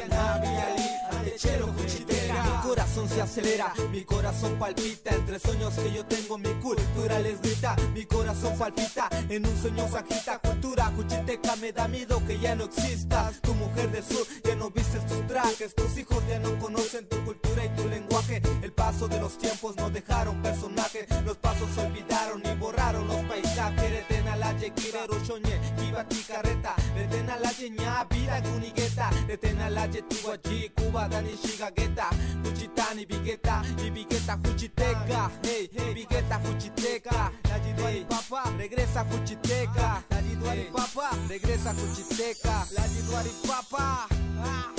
Mi corazón vuela y se exalta por ti. Yo soy Juchiteco y me siento feliz. Hip hop mayachi, cállate purli.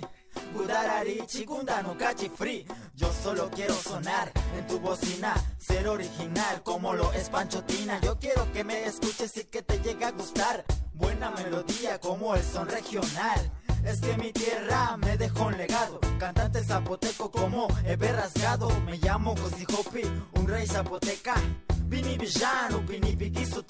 Si estás conmigo, yo haré que te respeten. Bailaremos la llorona petrona de Nesa que te juchitán. Te entrego el corazón. Esto se extingue cuando se muera el sol. Amo esta tierra, es por eso que estoy aquí. Amo su comida como Geta Suki. ¿Saben por qué a Juchitán? Yo lo quiero porque voy en el centro, me dicen totopo güero. Aquí no discriminamos como eres tú. Puedes ser mushengola y si quieres sin you. En mi Juchitán es donde me hallo. Hay diversión y fiestas de mayo. Hay velas, regatas, toreadas y muchas cosas. Juchitán es la tierra de mujeres hermosas. Es un lugar hermoso en todo su esplendor de la mujer más bonita, el hombre más trabajador. Cuando vengas aquí verás que tengo razón, podrás marcharte, pero en Juchitán se queda tu corazón, pues en las velas Resistencia modulada. ¡Vámonos, Simón, vámonos! Ahí está, va para arriba.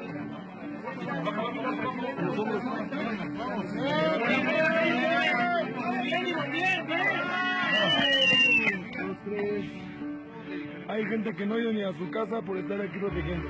Tranquila, ¿eh? ahorita te sacamos. Sí te escucha, este, Pati. Ivonne, no forcejees mucho, déjanos hacer nosotros el trabajo.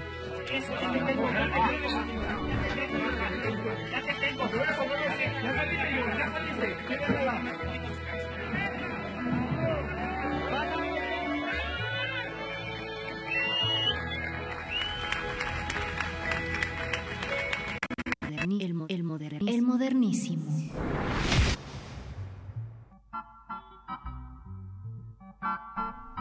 En Juchitán se queda nuestro corazón, dice este rap Mije. Y ya tenemos en la línea a Juan Mario Pérez Martínez, él es secretario técnico del Seminario Universitario de Estudios de la Diversidad Cultural y la Interculturalidad. Juan Mario, bienvenido, buenas noches. Berenice, buenas noches. Hola, muchas gracias. Pues eh, tú has estado ahí también, como muchos, como muchos otros, eh, en los en las labores de ayuda, de acopio, eh, pero también con un balance, con un balance desde donde tú te encuentras en este seminario universitario de estudios de la diversidad cultural.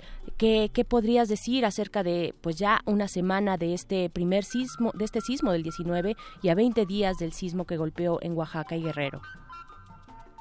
Bueno, pues eh, la enseñanza es, es fuerte, la, la, enseñanza es realmente eh, muy fuerte, pero muy valiosa para nuestra sociedad. Desde un punto de la diversidad, qué bueno que nuestra sociedad es culturalmente diversa y, multi, eh, y pluricultural, porque pues es lo que nos ha permitido afrontar estas adversidades de, desde diversos ángulos y con una riqueza múltiple de visiones, de formas de organizarse, de formas de, de, solidaridad, eh, de repartir la solidaridad que tenemos, ¿no? Desde el ámbito en el que nosotros estamos en el programa universitario, pues nos dimos a la tarea de eh, realizar acopio para las comunidades de eh, el Istmo de Tehuantepec, concretamente para eh, la sección 7 de Juchitán, el antiguo barrio de los pescadores, donde está ubicada Radio Totopo y también para eh, Comitancillo, eh, muy cerca también de la región, en el propio Istmo. Esta, esta es una zona pues en donde no ha dejado de temblar, sí. pero además donde ha empezado a llover y donde los vientos son vientos, bueno, es la ventosa, ¿no? El Istmo de Tehuantepec, por eso están ahí las empresas eólicas. Y una de las cosas que yo he visto es que esta sociedad tiene una gran cantidad de damnificados previos a los sismos del, del el 8 y del 19 de septiembre, ¿no? ¿Qué quiero decir con esto? Cuando estuvimos repartiendo el acopio colectado en las zonas de los pueblos originarios de Xochimilco, San Luis Tlaxaltemalco, San Gregorio Tlapulco, Santa Cruz, Acalpisca, tanto en su zona chinalpera como en el centro y la zona de los cerrillos, pues en efecto la devastación es grande, ¿no? La onda, me explicaba un geólogo de la universidad que la onda sísmica pues prácticamente entra por ahí, puesto que el epicentro está entre Puebla y Morelos. Pero pues bueno, eh, la, la, estos estos pueblos todavía tienen una organización de barrios, todavía están organizados este eh, para las fiestas patronales, ¿verdad? Y estas y esta forma de organizarse para la fiesta también les ha permitido organizarse para estas contingencias en cierta forma a la población originaria. Pero esta población de los cerrillos, que es una población que ha crecido intensivamente en los últimos 15 años, al, al, amparo de las autoridades delegacionales, promovidos por las autoridades delegacionales en los llamados asentamientos irregulares, eh, crean pequeñas colonias este, de llamadas de paraca o más llamadas paracaidistas y que se va, que van creciendo y luego las autoridades pues les van colocando luz, les van colocando paulatinamente servicios, pues han tenido un, un, eh, daño muy muy fuerte. Y, pero bueno, ¿sabes qué? ver la devastación en condición de pobreza ha sido brutal, ¿no?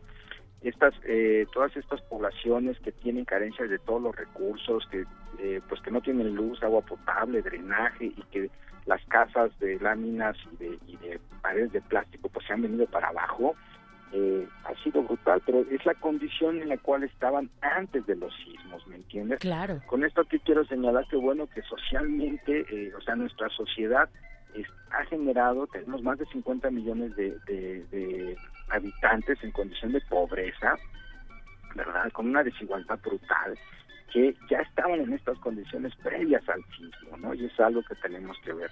Ahora, yo lo que he presenciado es que estos, estas lecciones que son valiosísimas y muy costosas, pues me, me, me dejan claro la condición humana, ¿me entiendes? Que puede sacar lo más solidario de nosotros, pero también puede sacar lo más rapaz, ¿no? Por supuesto. Y lo, y, y, y lo más, este, eh, eh, ¿cómo decirlo? Lo más voraz, ¿no? Sí, lo hemos visto, lo hemos visto, Juan Mario. Eh, también ustedes, pues desde el seminario y este seminario de radios comunitarias que también emprendieron a inicios de este septiembre, ¿ustedes han tenido algún tipo de eh, comunicación con algún, algunas radios comunitarias en Oaxaca, por ejemplo? Eh, está Radio Totopo, Radio Comunitaria Totopo, que se ha convertido en un centro de acopio y un albergue, albergue muy importante en esta zona, en Juchitán, un punto de apoyo importante. ¿Ustedes eh, han tenido alguna comunicación o han dado algún seguimiento del trabajo también que están haciendo estas radios comunitarias?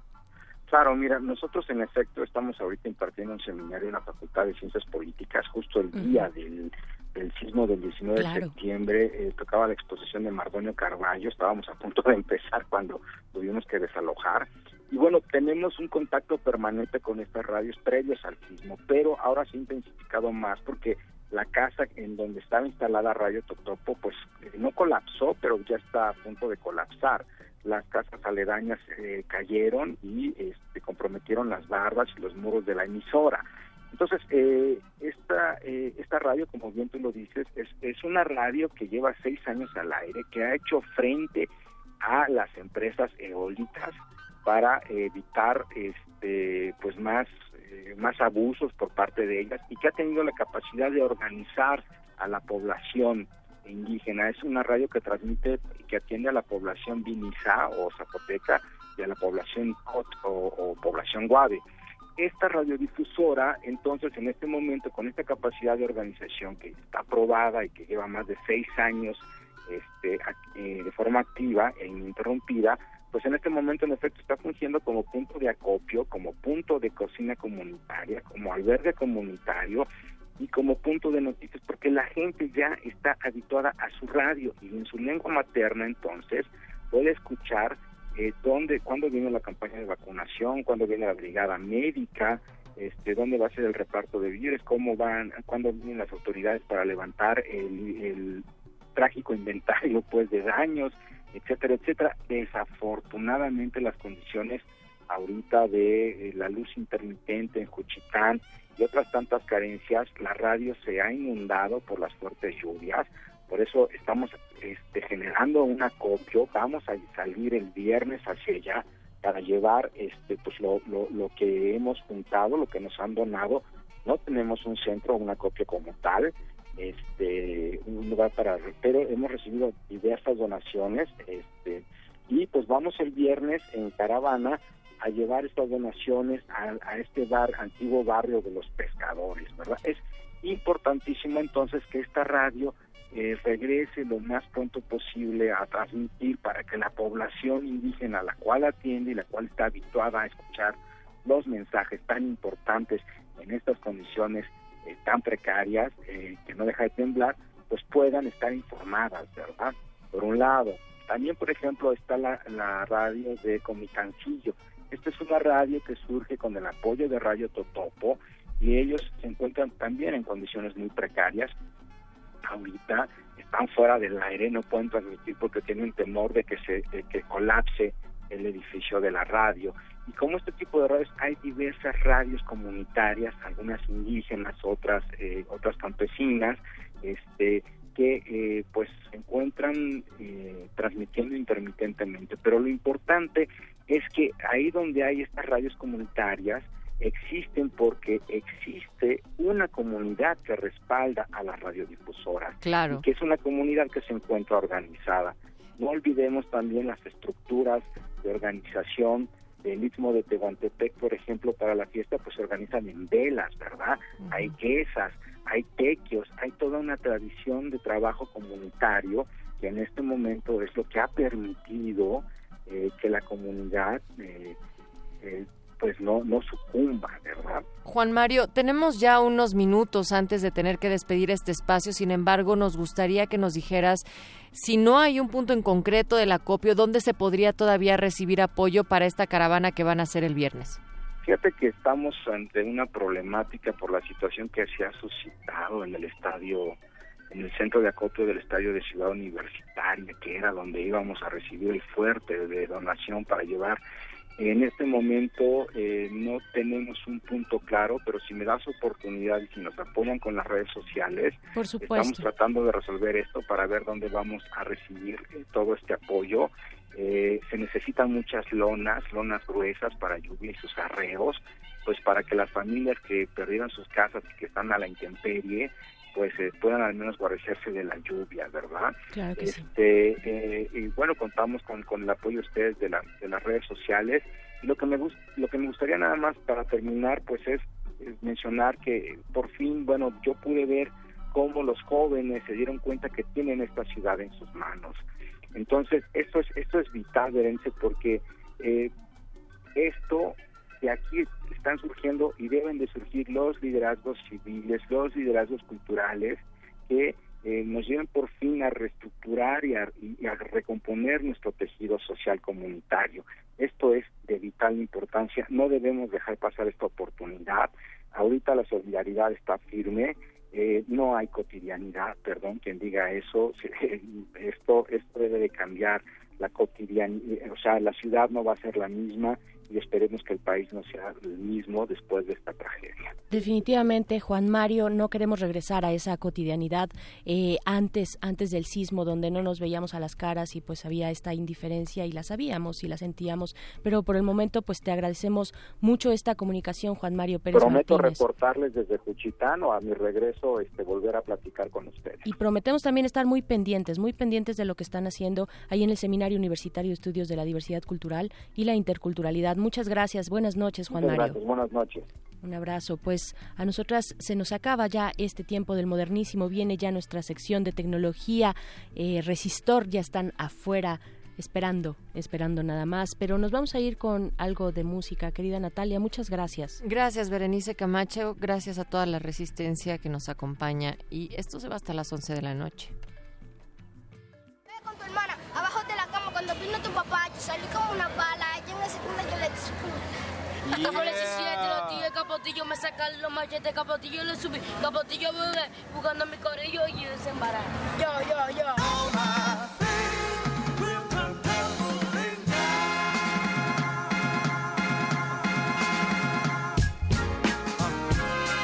Yeah. What up, Ache? Boca. Let's go. Hip hop. Borders. Yeah. Let's go. Uh, now, they in the grandstands yelling, yo, rookies, nice. Riding pond sidelines now, starting five. Keep the flow fresh like trees in them alpines. I'm on point and I'm doing fine. We are artists in these times of war. Choose a side, uh. No more half stepping, I'm repping my people, my weapon. Won't say why, gotta keep them guessing. Got that piece, but it's not two fingers in the sky. More like bust backs out the fence. What you mean, why? You like an old white man giving lectures. Straight bore, flat shit, no texture. Call me teach, cause I will test it. Don't be so sensitive. Última página del fanzine. Pero mientras el futuro esté desigualmente repartido, buscaremos llegar a él. El modernísimo. Resistencia modulada. La Universidad Nacional Autónoma de México informa.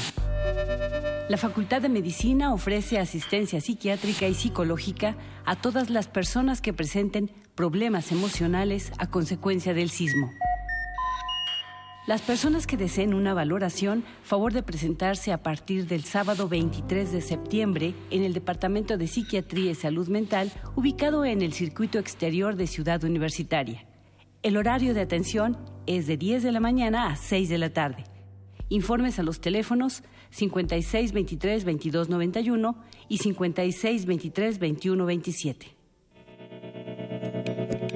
Universidad Nacional Autónoma de México.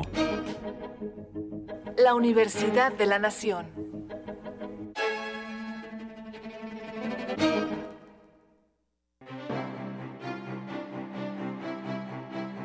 Museo de Arte Carrillo Gil exhibe la exposición Sul Solar, Panactivista, con más de 100 piezas entre acuarelas, témperas, objetos, documentos y libros que muestran las búsquedas de un artista utópico y vanguardista e irrepetible, cuyo nombre real fue Óscar Agustín Alejandro Schultz Solari. Sul Solar, Panactivista, se puede visitar en el Museo de Arte Carrillo Gil, Avenida Revolución número 1608, San Ángel, Ciudad de México.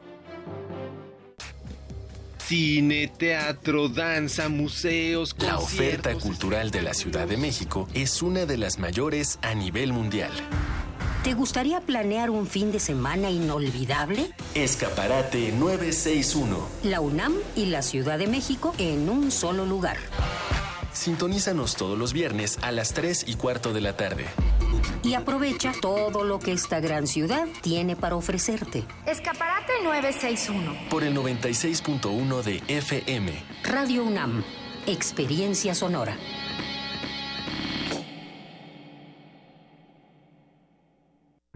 Resistencia modulada. Resistencia modular. Los lineamientos para construir en la ciudad se tienen y están bien.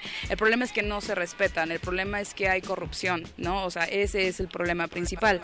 Hay muchísimos edificios que o eran nuevos y se cayeron porque estaban mal construidos, o, ok, habían sobrevivido al 85, pero después de eso en años no se les daba mantenimiento. Y esas son cosas que la delegación tendría que estar al pendiente y no lo estaba. Entonces, definitivamente es como sociedad no dejarle todo al gobierno, porque lamentablemente lamentablemente no hacen lo que tienen que hacer, no hacen su trabajo.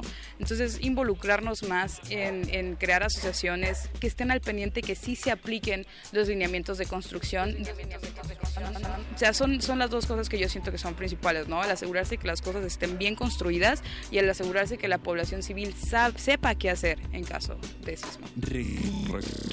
Resistencia modular. Este, la, la neta sí, la Marina sí, pues sí se la rifó, ¿no? La Marina sí fue de los primeros que llegaron y, pues a, colaborar, o sea, sí me tocó de que estar sacando escombros, o sea, así lado a lado con, con militares y con marinos, pero sí lo que sí sentí o, llegó a haber en un momento era una descoordinación total entre todas las corporaciones, o sea, llegó un momento en el que estaban Marina, Ejército, Policía de Investigación, Gendarmería en el mismo lugar y tú como voluntario ibas y Marina te decía una cosa, Ejército te decía otra cosa, Policía de Investigación te decía otra cosa, entonces llegó un momento en que las labores se paraban por tiempísimo porque nadie se ponía de acuerdo en qué se iba a hacer.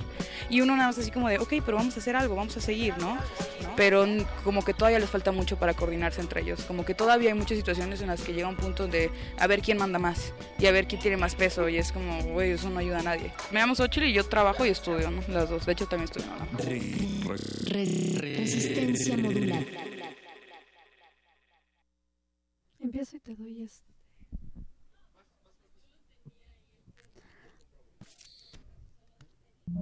Resistencia modulada. El, presidente Enrique Peña, presidente Enrique Peña Nieto, la escuela Chicotenca. A ver, José Ángel, ya nos demostraste que es muy bueno para las matemáticas. ¿Sí te gustan? En México, México, 48% de los alumnos de 15 años registra conocimientos insuficientes en el área de ciencias, insuficientes, insuficientes y 57% en matemáticas, lo que no les permite acceder a estudios superiores insuficientes. Hay un estancamiento en los resultados. ¿Qué pasó, José Ángel? Yo me defiendo con navajas. Cuando, cuando no puedo usar una navaja, tengo que usar un, un chocho. Así quiero ver a todas las niñas y niños de México. Lo bueno cuenta. ¿Con qué? Resistencia modulada.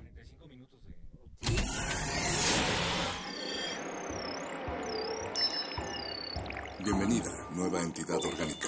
Relaja tus oídos mientras procedemos a analizar tu sistema. Estás a punto de integrarte a una red que conecta al sonido con el conocimiento. Acceso permitido. Por favor, respira, relájate y prepárate para la abducción. Resistor. Esto es una señal.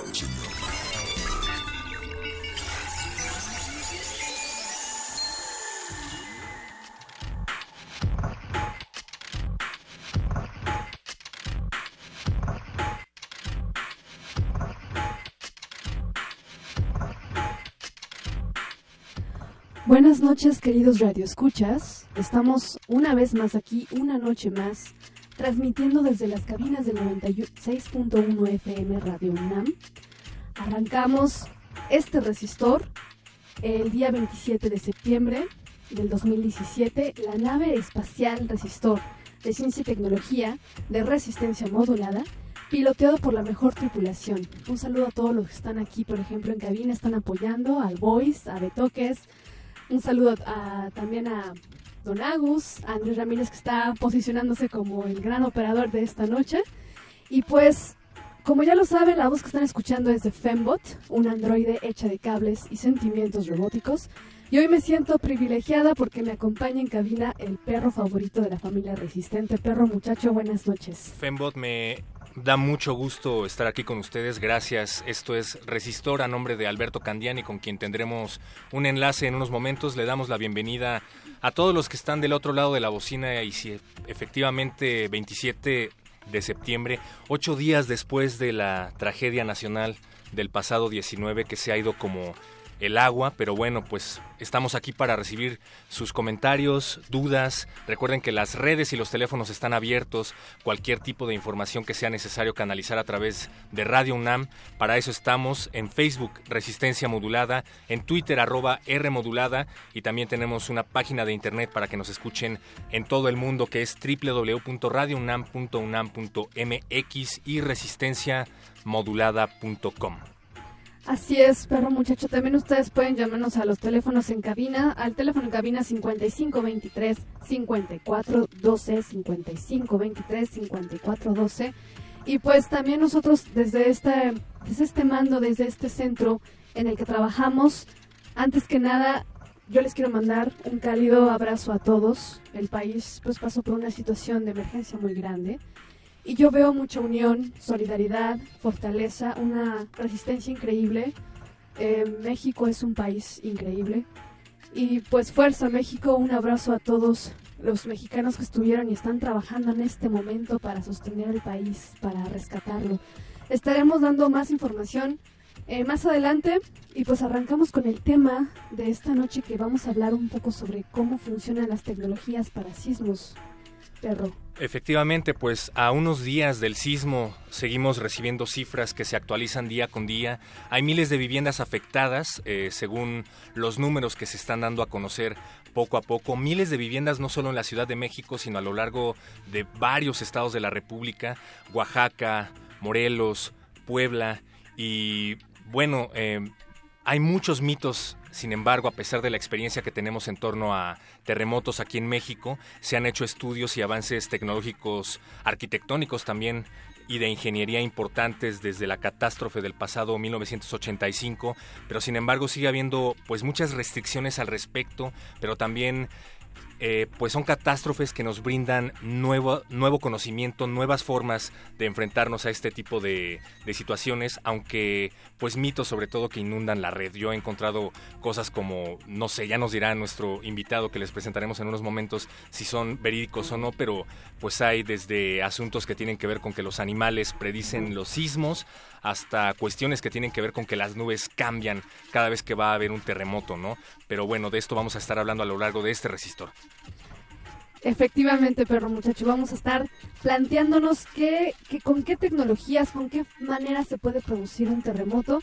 Y para esta noche y para esta, este tema, esta noche tenemos con nosotros al maestro Jesús Pérez Santana. Él es ingeniero en computación de la Facultad de Ingeniería de la UNAM, es maestro en administración y realizó un diplomado en telecomunicaciones. Actualmente es integrante del área de sistemas y telecomunicaciones del Servicio Sismológico Nacional. Bienvenido, maestro. Buenas noches, Eloísa, Héctor. Muchas gracias por la invitación y desde el Servicio Sismológico Nacional venimos con todo gusto con ustedes para platicarles cómo realizamos nuestra tarea. Eso es lo que queremos platicar con usted y pues de muchas cosas más. Hablábamos acerca de que en 1985 e incluso desde antes México pues ya tiene experiencia en este tipo de siniestros. Sin embargo, se sigue diciendo, al menos se ha catapultado esta idea de que los sismos pueden ser predichos o de que los sismos de esta magnitud pueden ser seguidos de sismos o de réplicas de igual o de peor magnitud. Ha habido un montón de noticias falsas al respecto, pero bueno, iremos por partes. Platíquenos entonces primero cuáles cuáles son las actividades que se realizan en el Servicio Sismológico Nacional, maestro. Sí, claro que sí. Eh, en primer lugar, eh, nuestra función principal es la monitoreo de la actividad sísmica del país, para lo cual se usan diversas tecnologías eh, en primer lugar, contamos con una red de monitoreo sísmico compuesto por acelerómetros y sismómetros, con los cuales eh, podemos detectar el movimiento del suelo. Esos instrumentos que tenemos instalados en diversas partes del país transmiten su información en tiempo real hasta la Ciudad de México. En Ciudad Universitaria está el, el Centro de Monitoreo del Servicio Sismológico Nacional. La información que se transmite en tiempo real eh, utiliza diversos medios de comunicación, como pueden ser eh, sistemas de transmisión satelital, internet, sistemas de, transmisión a través de... En cada uno de los estados del país, pues tenemos varios, eh, varias estaciones de monitoreo y cada una de ellas en general tiene un sensor de velocidad y otro sensor de aceleración. ¿Por qué tenemos dos sensores, uno de velocidad y otro de aceleración? Bueno, pues la razón de esto es que los sensores de velocidad, que se llaman sismómetros, eh, pueden detectar movimientos del suelo muy pequeños. En cambio, los sensores de aceleración detectan movimientos del suelo muy fuertes. ¿Por qué tenemos los dos instrumentos? Porque en, en un momento dado, cuando hay un sismo muy fuerte, los sensores eh, de velocidad, los que miden los movimientos pequeñitos, no tienen la capacidad para seguir el movimiento del suelo cuando se trata de un evento sísmico muy fuerte.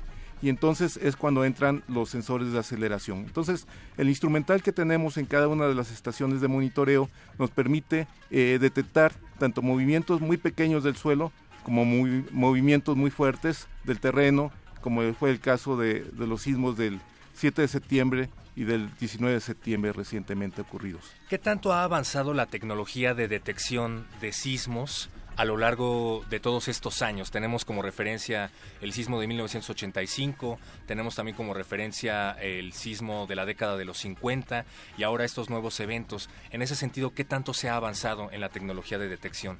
Eh, se ha avanzado mucho. Eh, inicialmente eh, el servicio sismológico fue eh, fundado en el año de 1904. Ah, caray. Y, y entonces, eh, pues la manera como se transmitían los datos, eh, pues era tal vez a través de líneas telegráficas que pudiera haber en ese entonces. Se transmitían al observatorio de Tacubaya y cada uno de los eh, personas que vivían, que estaban en, en alguno de los observatorios que había en los diferentes lugares del país, pues transmitía los parámetros que ellos eh, pues revisaban en, los sismogramas. Entonces esa eh, información se conjuntaba aquí en Tacubaya y bueno, con toda la información concentrada se realizaba una estimación eh, de la, del epicentro del sismo y de la magnitud. Entonces, eh, ese proceso tardaba días en realizarse.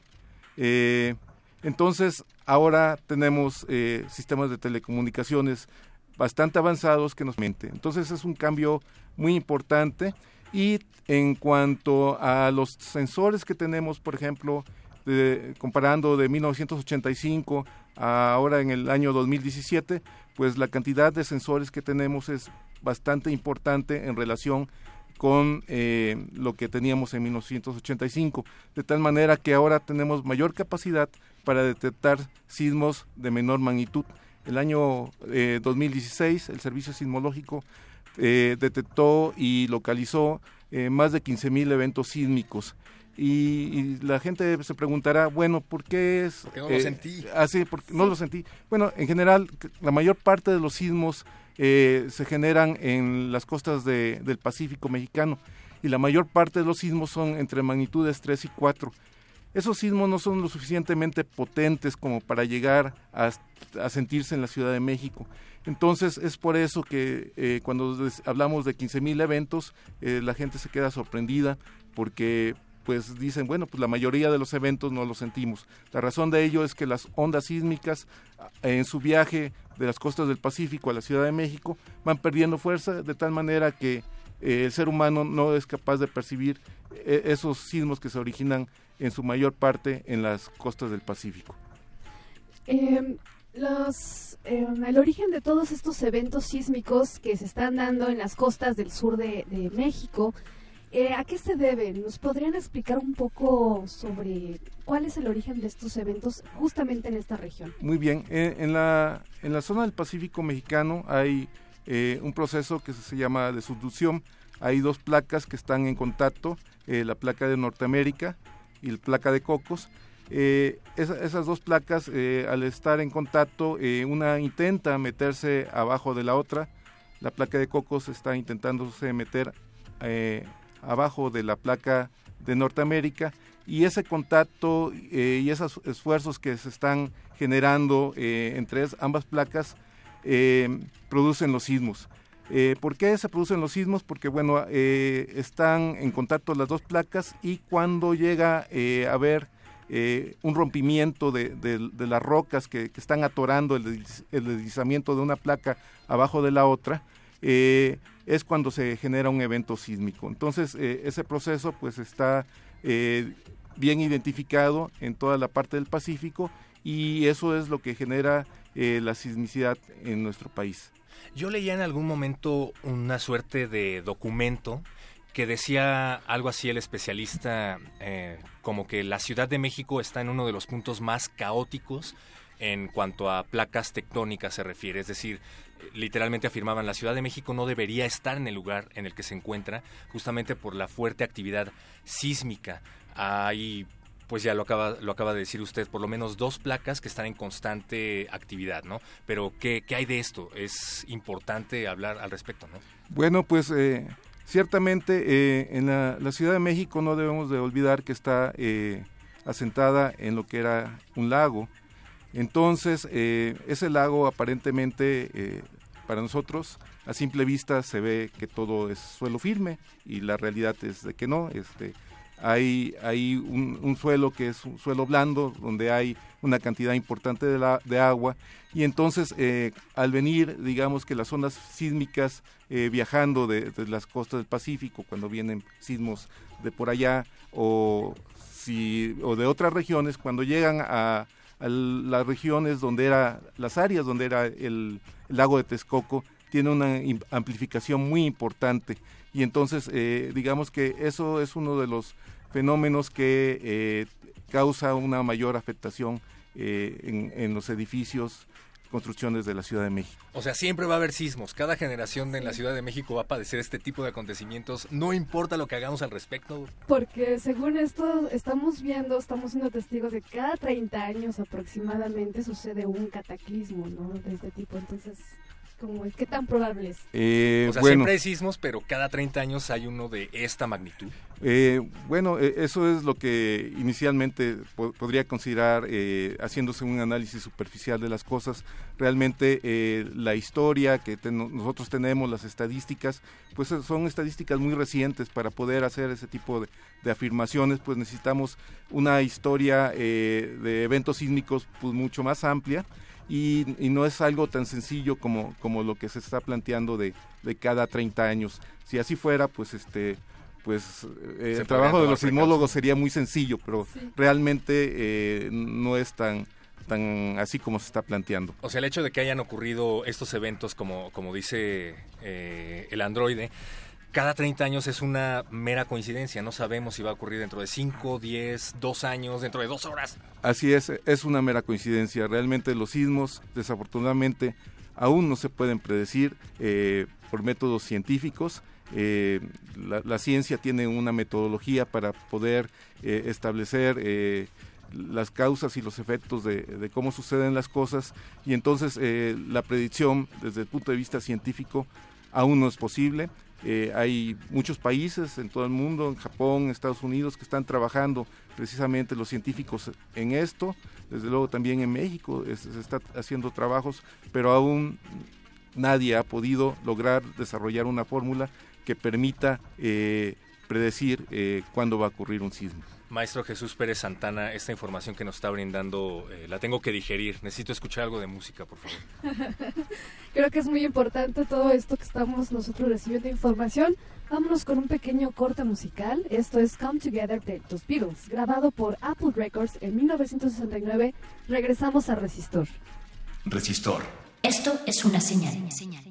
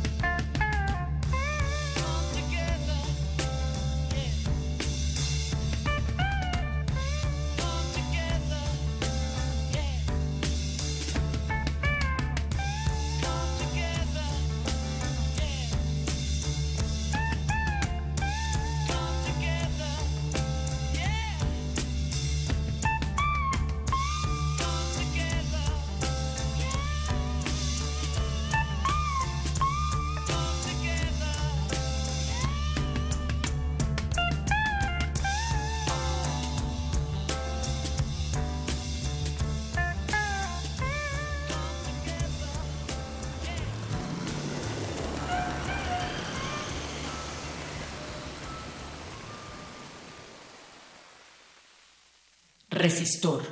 Esto es una señal.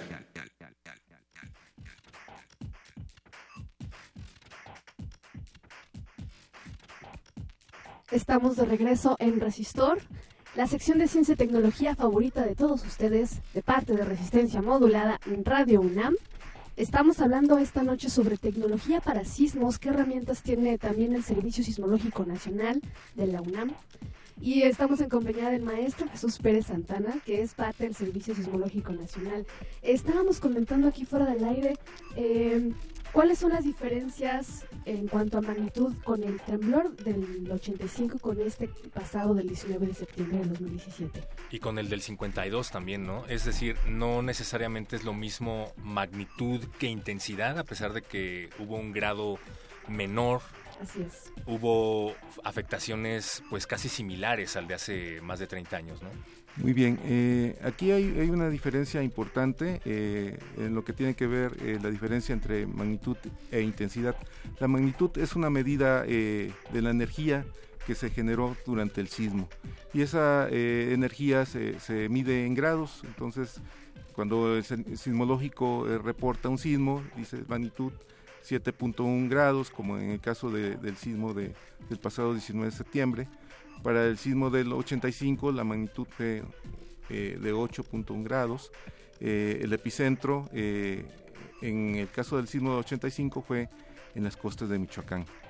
Es bien importante siempre eh, considerar la distancia del epicentro a la ciudad donde habitas. En este caso, si estamos hablando del sismo del 85, ese evento se generó en las costas de Michoacán y, la onda sísmica tuvo que viajar un poco más de 400 kilómetros hasta la Ciudad de México para eh, hacer sus efectos en la ciudad. Entonces, eh, ese, durante ese viaje la onda sísmica eh, se fue debilitando, aunque fue un sismo tremendamente grande. la distancia entre Michoacán y la Ciudad de México ayudó a que los, los siniestros que ocurrieron en la Ciudad de México, los efectos del sismo, fueran reducidos, fue, ayudó, ayudó la distancia sin duda. En el caso del sismo del, del, del 19 de septiembre del 2017, eh, el epicentro está localizado en Morelos con Puebla. La, la, distancia del epicentro a la Ciudad de México fue de 120 kilómetros. Entonces, esa distancia es una distancia eh, mucho más corta que la del sismo de Michoacán. Entonces, la onda sísmica llegó eh, pues eh, muy fuerte aquí a la Ciudad de México. No tuvo una trayectoria tan larga como para de, debilitarse y fue por ello que los efectos de este sismo de magnitud 7.1 eh, fueron tan grandes en la Ciudad de México.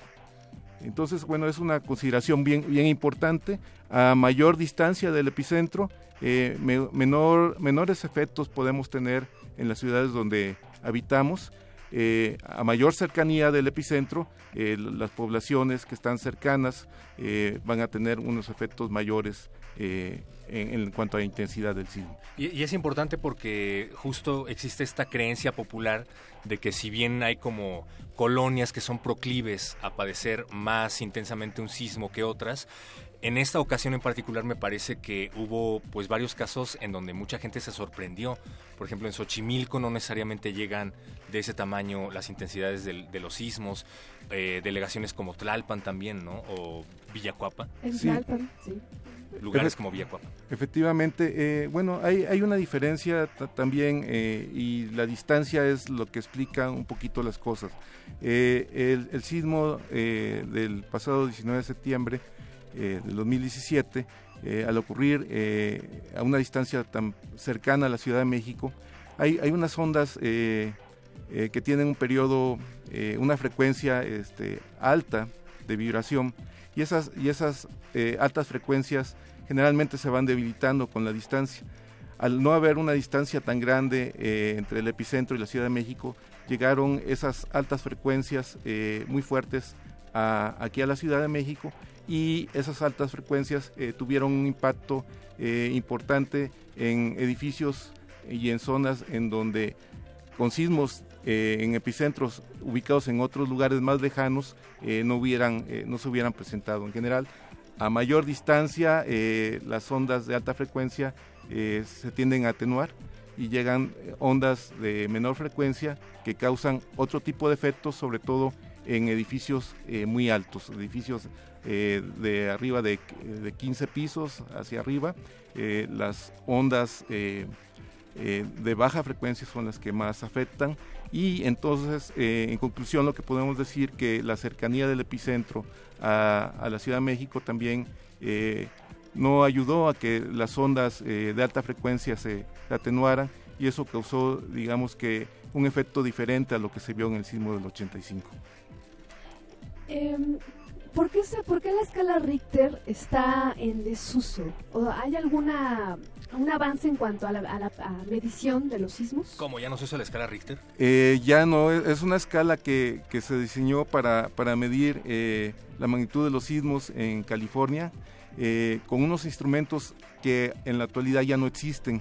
Entonces, conforme la ciencia y los instrumentos continuaron su avance, se fueron creando otras escalas diferentes y entonces se, utilizan en la actualidad eh, diferentes escalas de acuerdo a la magnitud del sismo, de acuerdo a la fórmula que, se utiliza y una de las más utilizadas para sismos eh, muy fuertes se llama escala de magnitud de momento. Entonces, de hecho, eh, pues digamos que la manera más correcta de referirse a un sismo podría ser el número de grados y hasta ahí, no la escala de Richter eh, es una referencia histórica, pero que ya no tiene uso en la sismología moderna, pero sin embargo, eh, pues este, en el, en el público, a nivel de público, este, pues es un nombre que se usa eh, de manera abundante, ¿no? Entonces, este, simplemente esa escala no es la que se utiliza para medir la energía que generan los sismos actualmente. ¿Cómo se está propagando la difusión de la información? Porque, bueno, como bien lo comentaba Fembot en, hace un momento fuera del aire, se dio a conocer mucha de la información a través de Internet. Es, de hecho, una de las fuentes de primera mano es el Twitter, ¿no? Que vendría siendo como el telégrafo electrónico moderno. Pero vimos en esta ocasión que muchas de las comunicaciones se cayeron, se cayó la red telefónica, se cayó la red de internet, entonces se está trabajando en una forma de propagar información a pesar de que se caen este tipo de medios de comunicación. Muy bien, eh, Twitter ha, sido una herramienta fundamental para, para poder difundir eh, con oportunidad la información que genera el servicio sismológico. Eh, además de, la herramienta de Twitter, también utilizamos el Facebook y también tenemos desde luego eh, la página del servicio sismológico. ¿Qué sucede en ocasiones? Bueno, pues cuando hay un sismo en, en qué sentido, sobre todo en una ciudad como la Ciudad de México, que está eh, pues bastante tecnificada, eh, donde hay el, acceso a la, a la, telefonía celular es prácticamente pues común y universal. Entonces, eh, las personas que, intentan eh, entrar al mismo tiempo al portal del servicio sismológico, pues este, obtienen eh, algunas veces una respuesta más lenta porque la red hacia ese lugar se satura. Entonces, el hecho de utilizar redes sociales permite diversificar las rutas de acceso hacia otras computadoras que en ese momento eh, no tienen tanto tráfico y entonces permite la obtención de esa información eh, una forma más rápida. Em, entonces, a todo esto, ¿hay alguna tecnología en la cual estén trabajando ahorita para predecir los sismos con más antelación? Según esto, yo por ahí leí un artículo que en California han desarrollado un programa para decir con pocos minutos de ventaja, pero usted nos puede decir realmente qué es lo que está pasando. Se pueden predecir con unas semanas de anticipación, estaría bueno, ¿no? Bueno, eh, meses. Mm, desafortunadamente no, a mí qué más me gustaría decir, lo contrario. Eh, seguramente va a haber un premio Nobel cuando, cuando alguien pueda lograr esto cuando un científico lo, pueda lograr. En, ese sentido, eh, no tenemos todavía la tecnología eh, para poder realizar predicción. Eh, seguramente en un futuro, no sabemos cuánto, la sismología es una ciencia moderna en relación, por ejemplo, a la astronomía, que, tiene cientos de años su desarrollo. La sismología comienza, pues tal, tal, vez tendrá unos 100, 200 años de desarrollo y entonces todavía es una eh, ciencia incipiente en donde la tecnificación para poder conocer los procesos que ocurren en el interior de la Tierra, pues este, comienza a partir del, siglo XX y entonces ahí se comienzan a instalar los primeros sensores eh, para realizar eh, el monitoreo de la actividad sísmica de la Tierra y en la actualidad pues los sensores cada vez hay más, cada vez son más baratos, cada vez es más posible que las personas puedan tener un sensor inclusive en su casa a muy bajo costo. La aplicación, ¿no? ¿Alguna aplicación? Ah, eh, bueno, de las aplicaciones, aquí hay un detalle importante respecto a la infraestructura de la red celular del país. Eh, tengo entendido de que eh, la infraestructura de la red celular no permite el envío simultáneo de mensajes a todos los suscriptores. El, el envío de mensajes es a través de una, una lista y, el primero que está en la lista recibe primero el mensaje y el último pues este recibe más tarde el mensaje. Entonces eso es una cuestión que seguramente va a cambiar en los próximos años y eh, de tal manera que eh, la tecnología eh, que se llama de broadcast, que te permite, como en el radio, que todos los suscriptores puedan escuchar el mismo mensaje al mismo tiempo, bueno, posibilitará entonces el uso de de herramientas nuevas para poder realizar eh, eh, el alertamiento de, de, sismos que, están ocurriendo en este momento, pero están ocurriendo en otro lugar. Entonces, eh, por ejemplo, si están ocurriendo en la costa del Pacífico, van a tardar un tiempo en llegar. La onda sísmica tiene una velocidad de propagación alrededor de 6 kilómetros por segundo, entonces su, su tarda un tiempo desde que desde el lugar donde se genera en el epicentro para llegar, por ejemplo, a Ciudad de México. Entonces ese tiempo es el que se utiliza eh, para poder eh, enviar eh, una información em, por vía electrónica para alertar a la población de que hay bien un sismo en camino. ¿no? E-, ese es el sistema de alertamiento eh, que se está usando actualmente. Pero a pesar de todo esto, el tiempo con el que podríamos antelar un sismo sería de unos cuantos segundos, y eso dependiendo del epicentro, ¿no? Exacto, es, es, muy acertada tu información, porque, por ejemplo, en el sismo del pasado 19 de septiembre, pues prácticamente al estar tan cerca de la Ciudad de México, pues eh, estábamos sintiendo el temblor y estaba sonando la alerta sísmica. En cambio, para el sismo del, del 7 de septiembre, que fue en el, en el Golfo de Tehuantepec, Ahí sí tuvimos mucho más tiempo porque el sismo venía de 700 kilómetros de distancia y entonces la señal electrónica viaja a velocidad de la luz y entonces prácticamente tuvimos más de un minuto para poder, eh, poder hacer algo en relación a resguardarnos eh, eh, para la avenida de las ondas sísmicas que y, hay lugares en donde la alarma sísmica sonó justo después de que había terminado el sismo no además. Sí. bueno este cada quien tiene una una versión diferente. Yo la versión que tengo es, yo estaba trabajando en ese momento, es de que comencé a, sentir el sismo y algunos segundos después se activó la, alarma.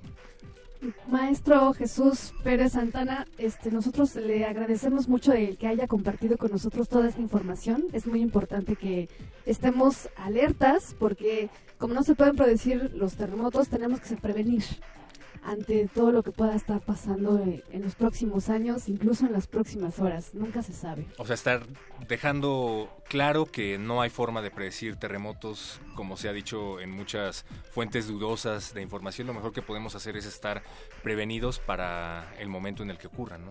Totalmente de acuerdo. La prevención es una cuestión bien importante. Yo quisiera eh, solamente terminar eh, con el hecho de que eh, cuando escuchen la, alerta sísmica, eh, piensen que, que la alerta se puede activar inclusive para sismos de magnitudes pequeñas, 5.5, hacia arriba.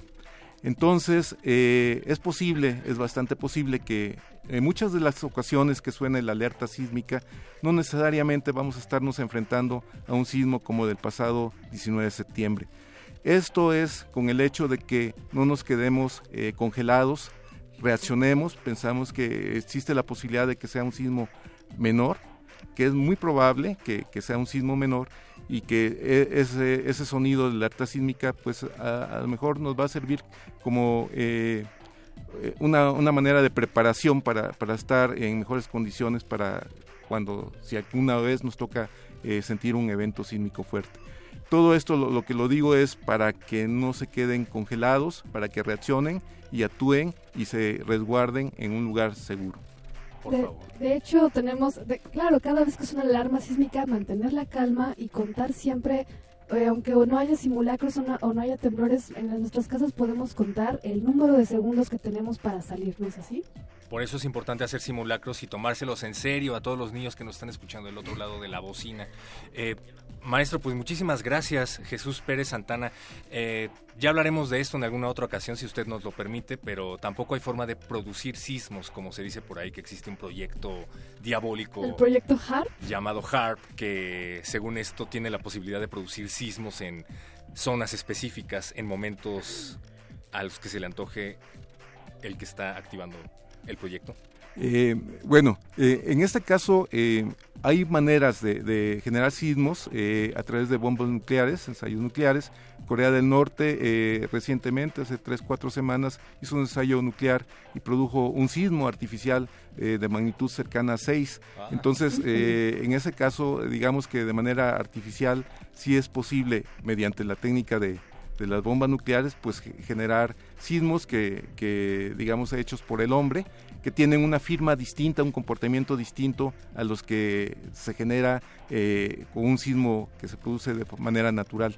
Entonces, eh, en ese sentido, eh, bueno, sí es posible okay. este, la generación Qué de terrible. un sismo. Bueno, pero a pesar sí. de eso, eh, hay forma de saber con certeza que esto no lo produjo Corea del Norte.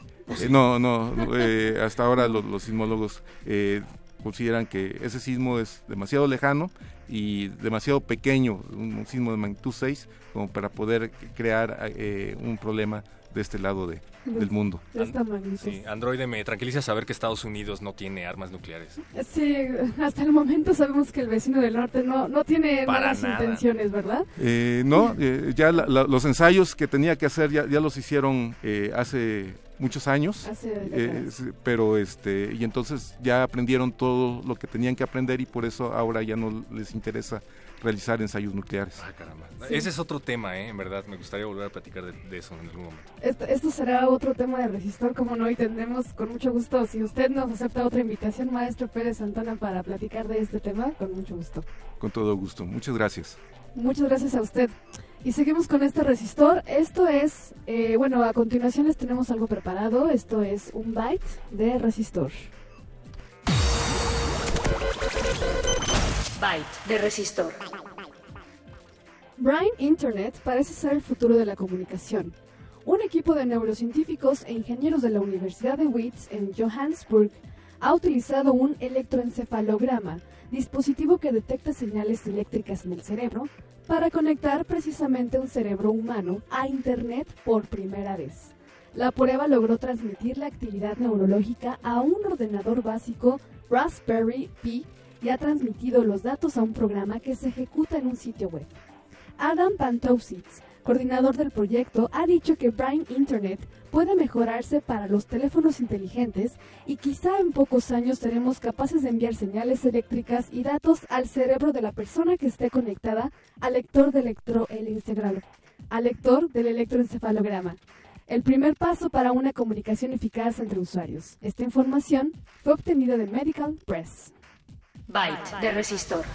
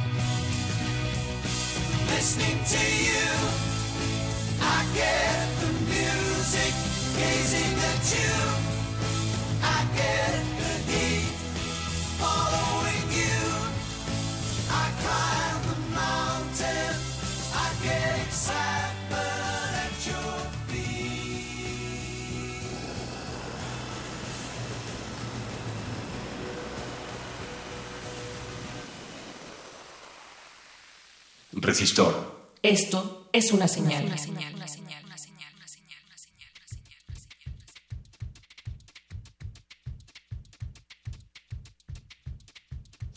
Estamos de regreso en Resistor, la sección de ciencia y tecnología de resistencia modulada. La voz que están escuchando es de Fembot, androide, y a mi lado está el perro muchacho, el perro favorito de resistencia modulada. Y pues en estos momentos, bueno, acabamos de escuchar Simi, Feel Me de The Who, grabado por Keith Lambert en 1970. Ah, perro muchacho, ¿qué opinas? Pues para tranquilizar a todas las orejas que están del otro lado de la bocina, que buena falta hace, como siempre hacemos un llamado a que sigan guardando la calma y pues recordar, no está de más, Fembot, que esta reconstrucción será de muchos meses, ya lo hemos comentado aquí en otros espacios, no eh, les estamos no estamos desalentando el ímpetu de ayuda, ni mucho menos, al contrario, lo agradecemos, lo aplaudimos y felicitamos a todas las personas que han salido a solidarizarse a las calles de la Ciudad de México y de otras zonas afectadas, pero recuerden que esta reconstrucción no será de la noche a la mañana, tomará meses, tomará probablemente años y pues los invitamos a que se pongan en contacto con nosotros para proporcionar información, para hacernos llegar sus dudas también, ¿por qué no?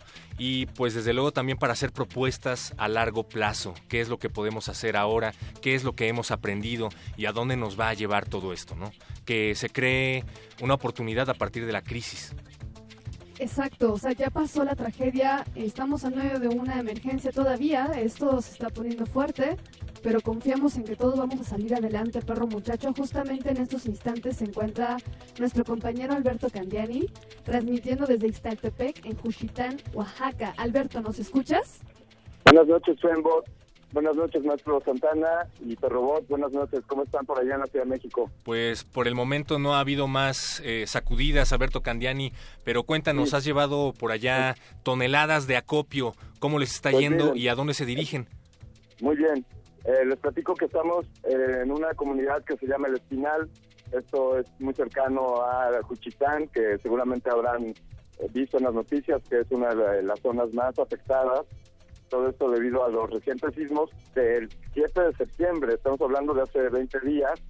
Sé que estamos hablando esta noche del sismo del 19 de septiembre, el de este año, no el del 85. Sí, no, no, de Pero todos. nosotros no nos olvidamos y creo que es un reflejo de ver la magnitud de los, ah, de los daños que este tipo de tragedias generan, pues que duran días y años. Las consecuencias de esto son muy largas. Les puedo decir que hemos recorrido hoy distintas poblaciones donde una buena parte de, de los pueblos pues están en el suelo, las casas están en ruinas, la mayoría de las personas están durmiendo en las calles por temor a que vuelvan a suceder otros movimientos. De hecho, están sucediendo con mucha frecuencia. El día de hoy nosotros hemos percibido por lo menos dos, eh, durante el día, el día de ayer también.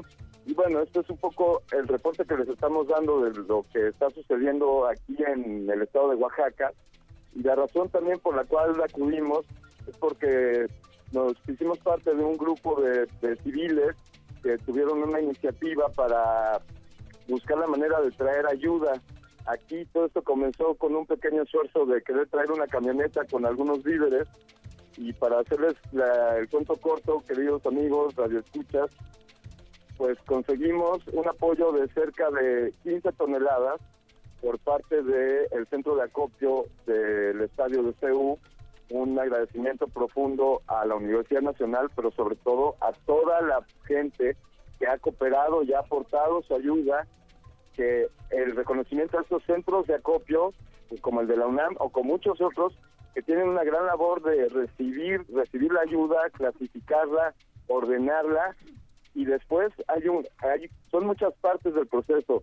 Eh, generar el acopio recibir la ayuda necesaria un llamado a quien está ayudando amigos qué bueno que se deshacen de su ropa vieja pero aquí además de ropa necesitamos lonas impermeables necesitamos casas de campaña eh, colchonetas les digo mucha gente está durmiendo en las calles esta noche estamos bajo una fuerte lluvia nosotros vamos a acampar aquí y eh, un poco tenemos esta de las personas que están sufriendo esta tragedia.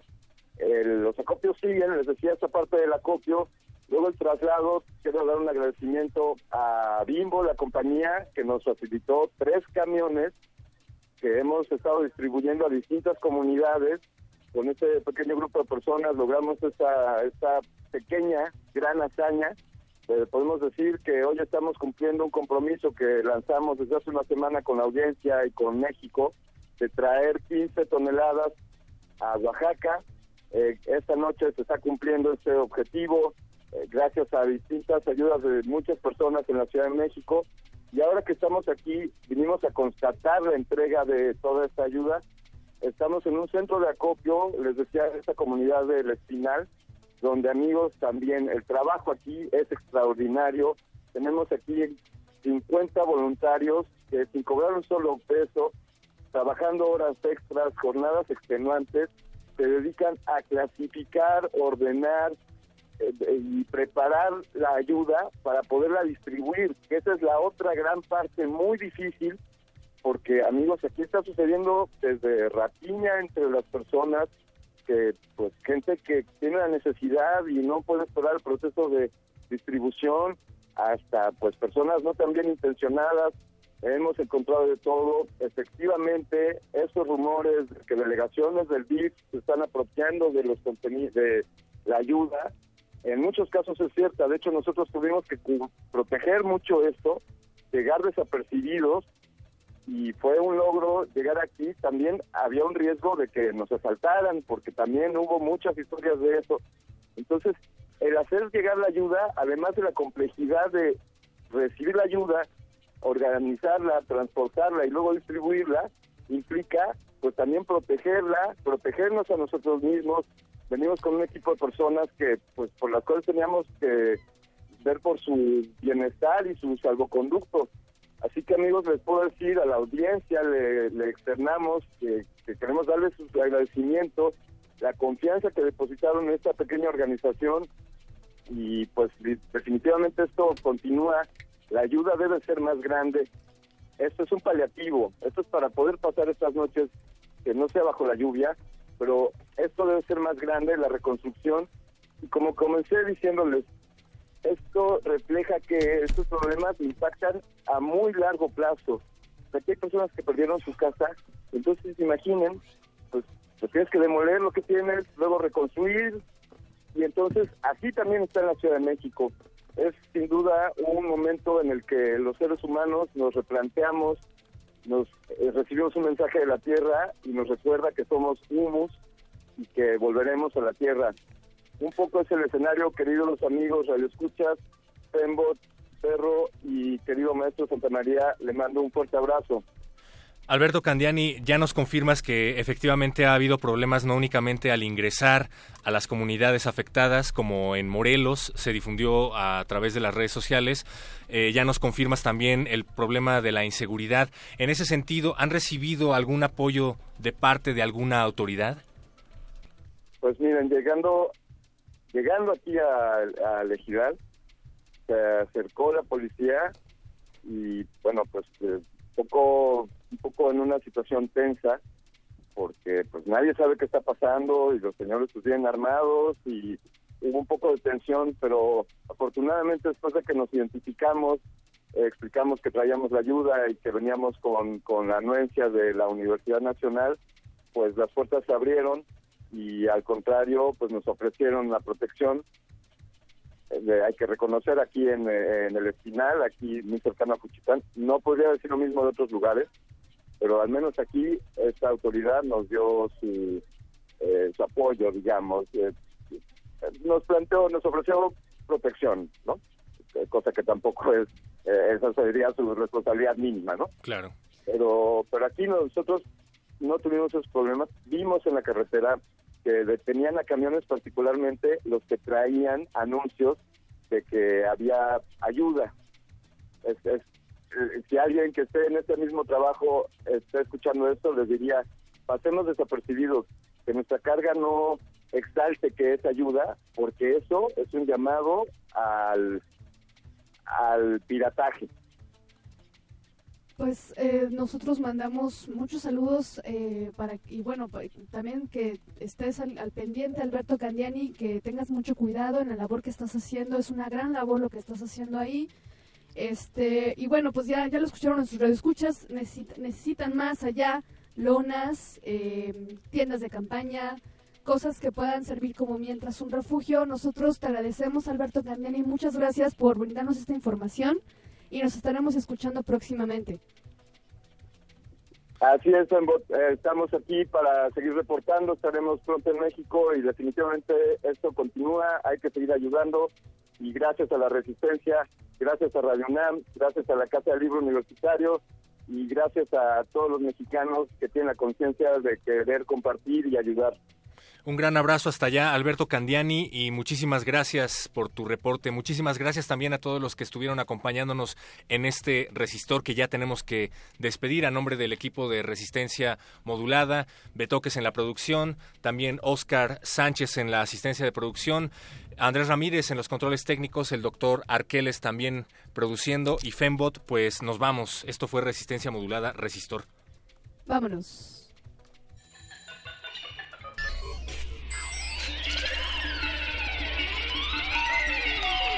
La inoculación simbiótica de conocimiento ha finalizado. Esperamos aprender más de ti en un futuro cercano. Buenas noches. Resistor.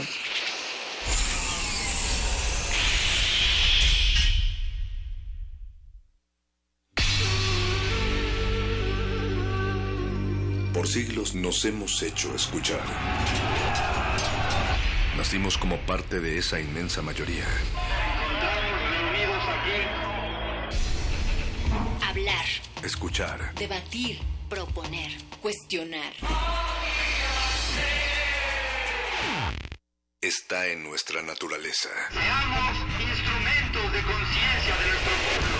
Usamos el sonido porque atraviesa obstáculos. Muros, fronteras.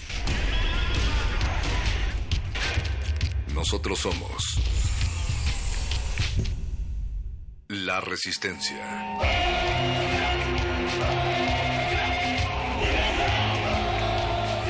Resistencia modulada.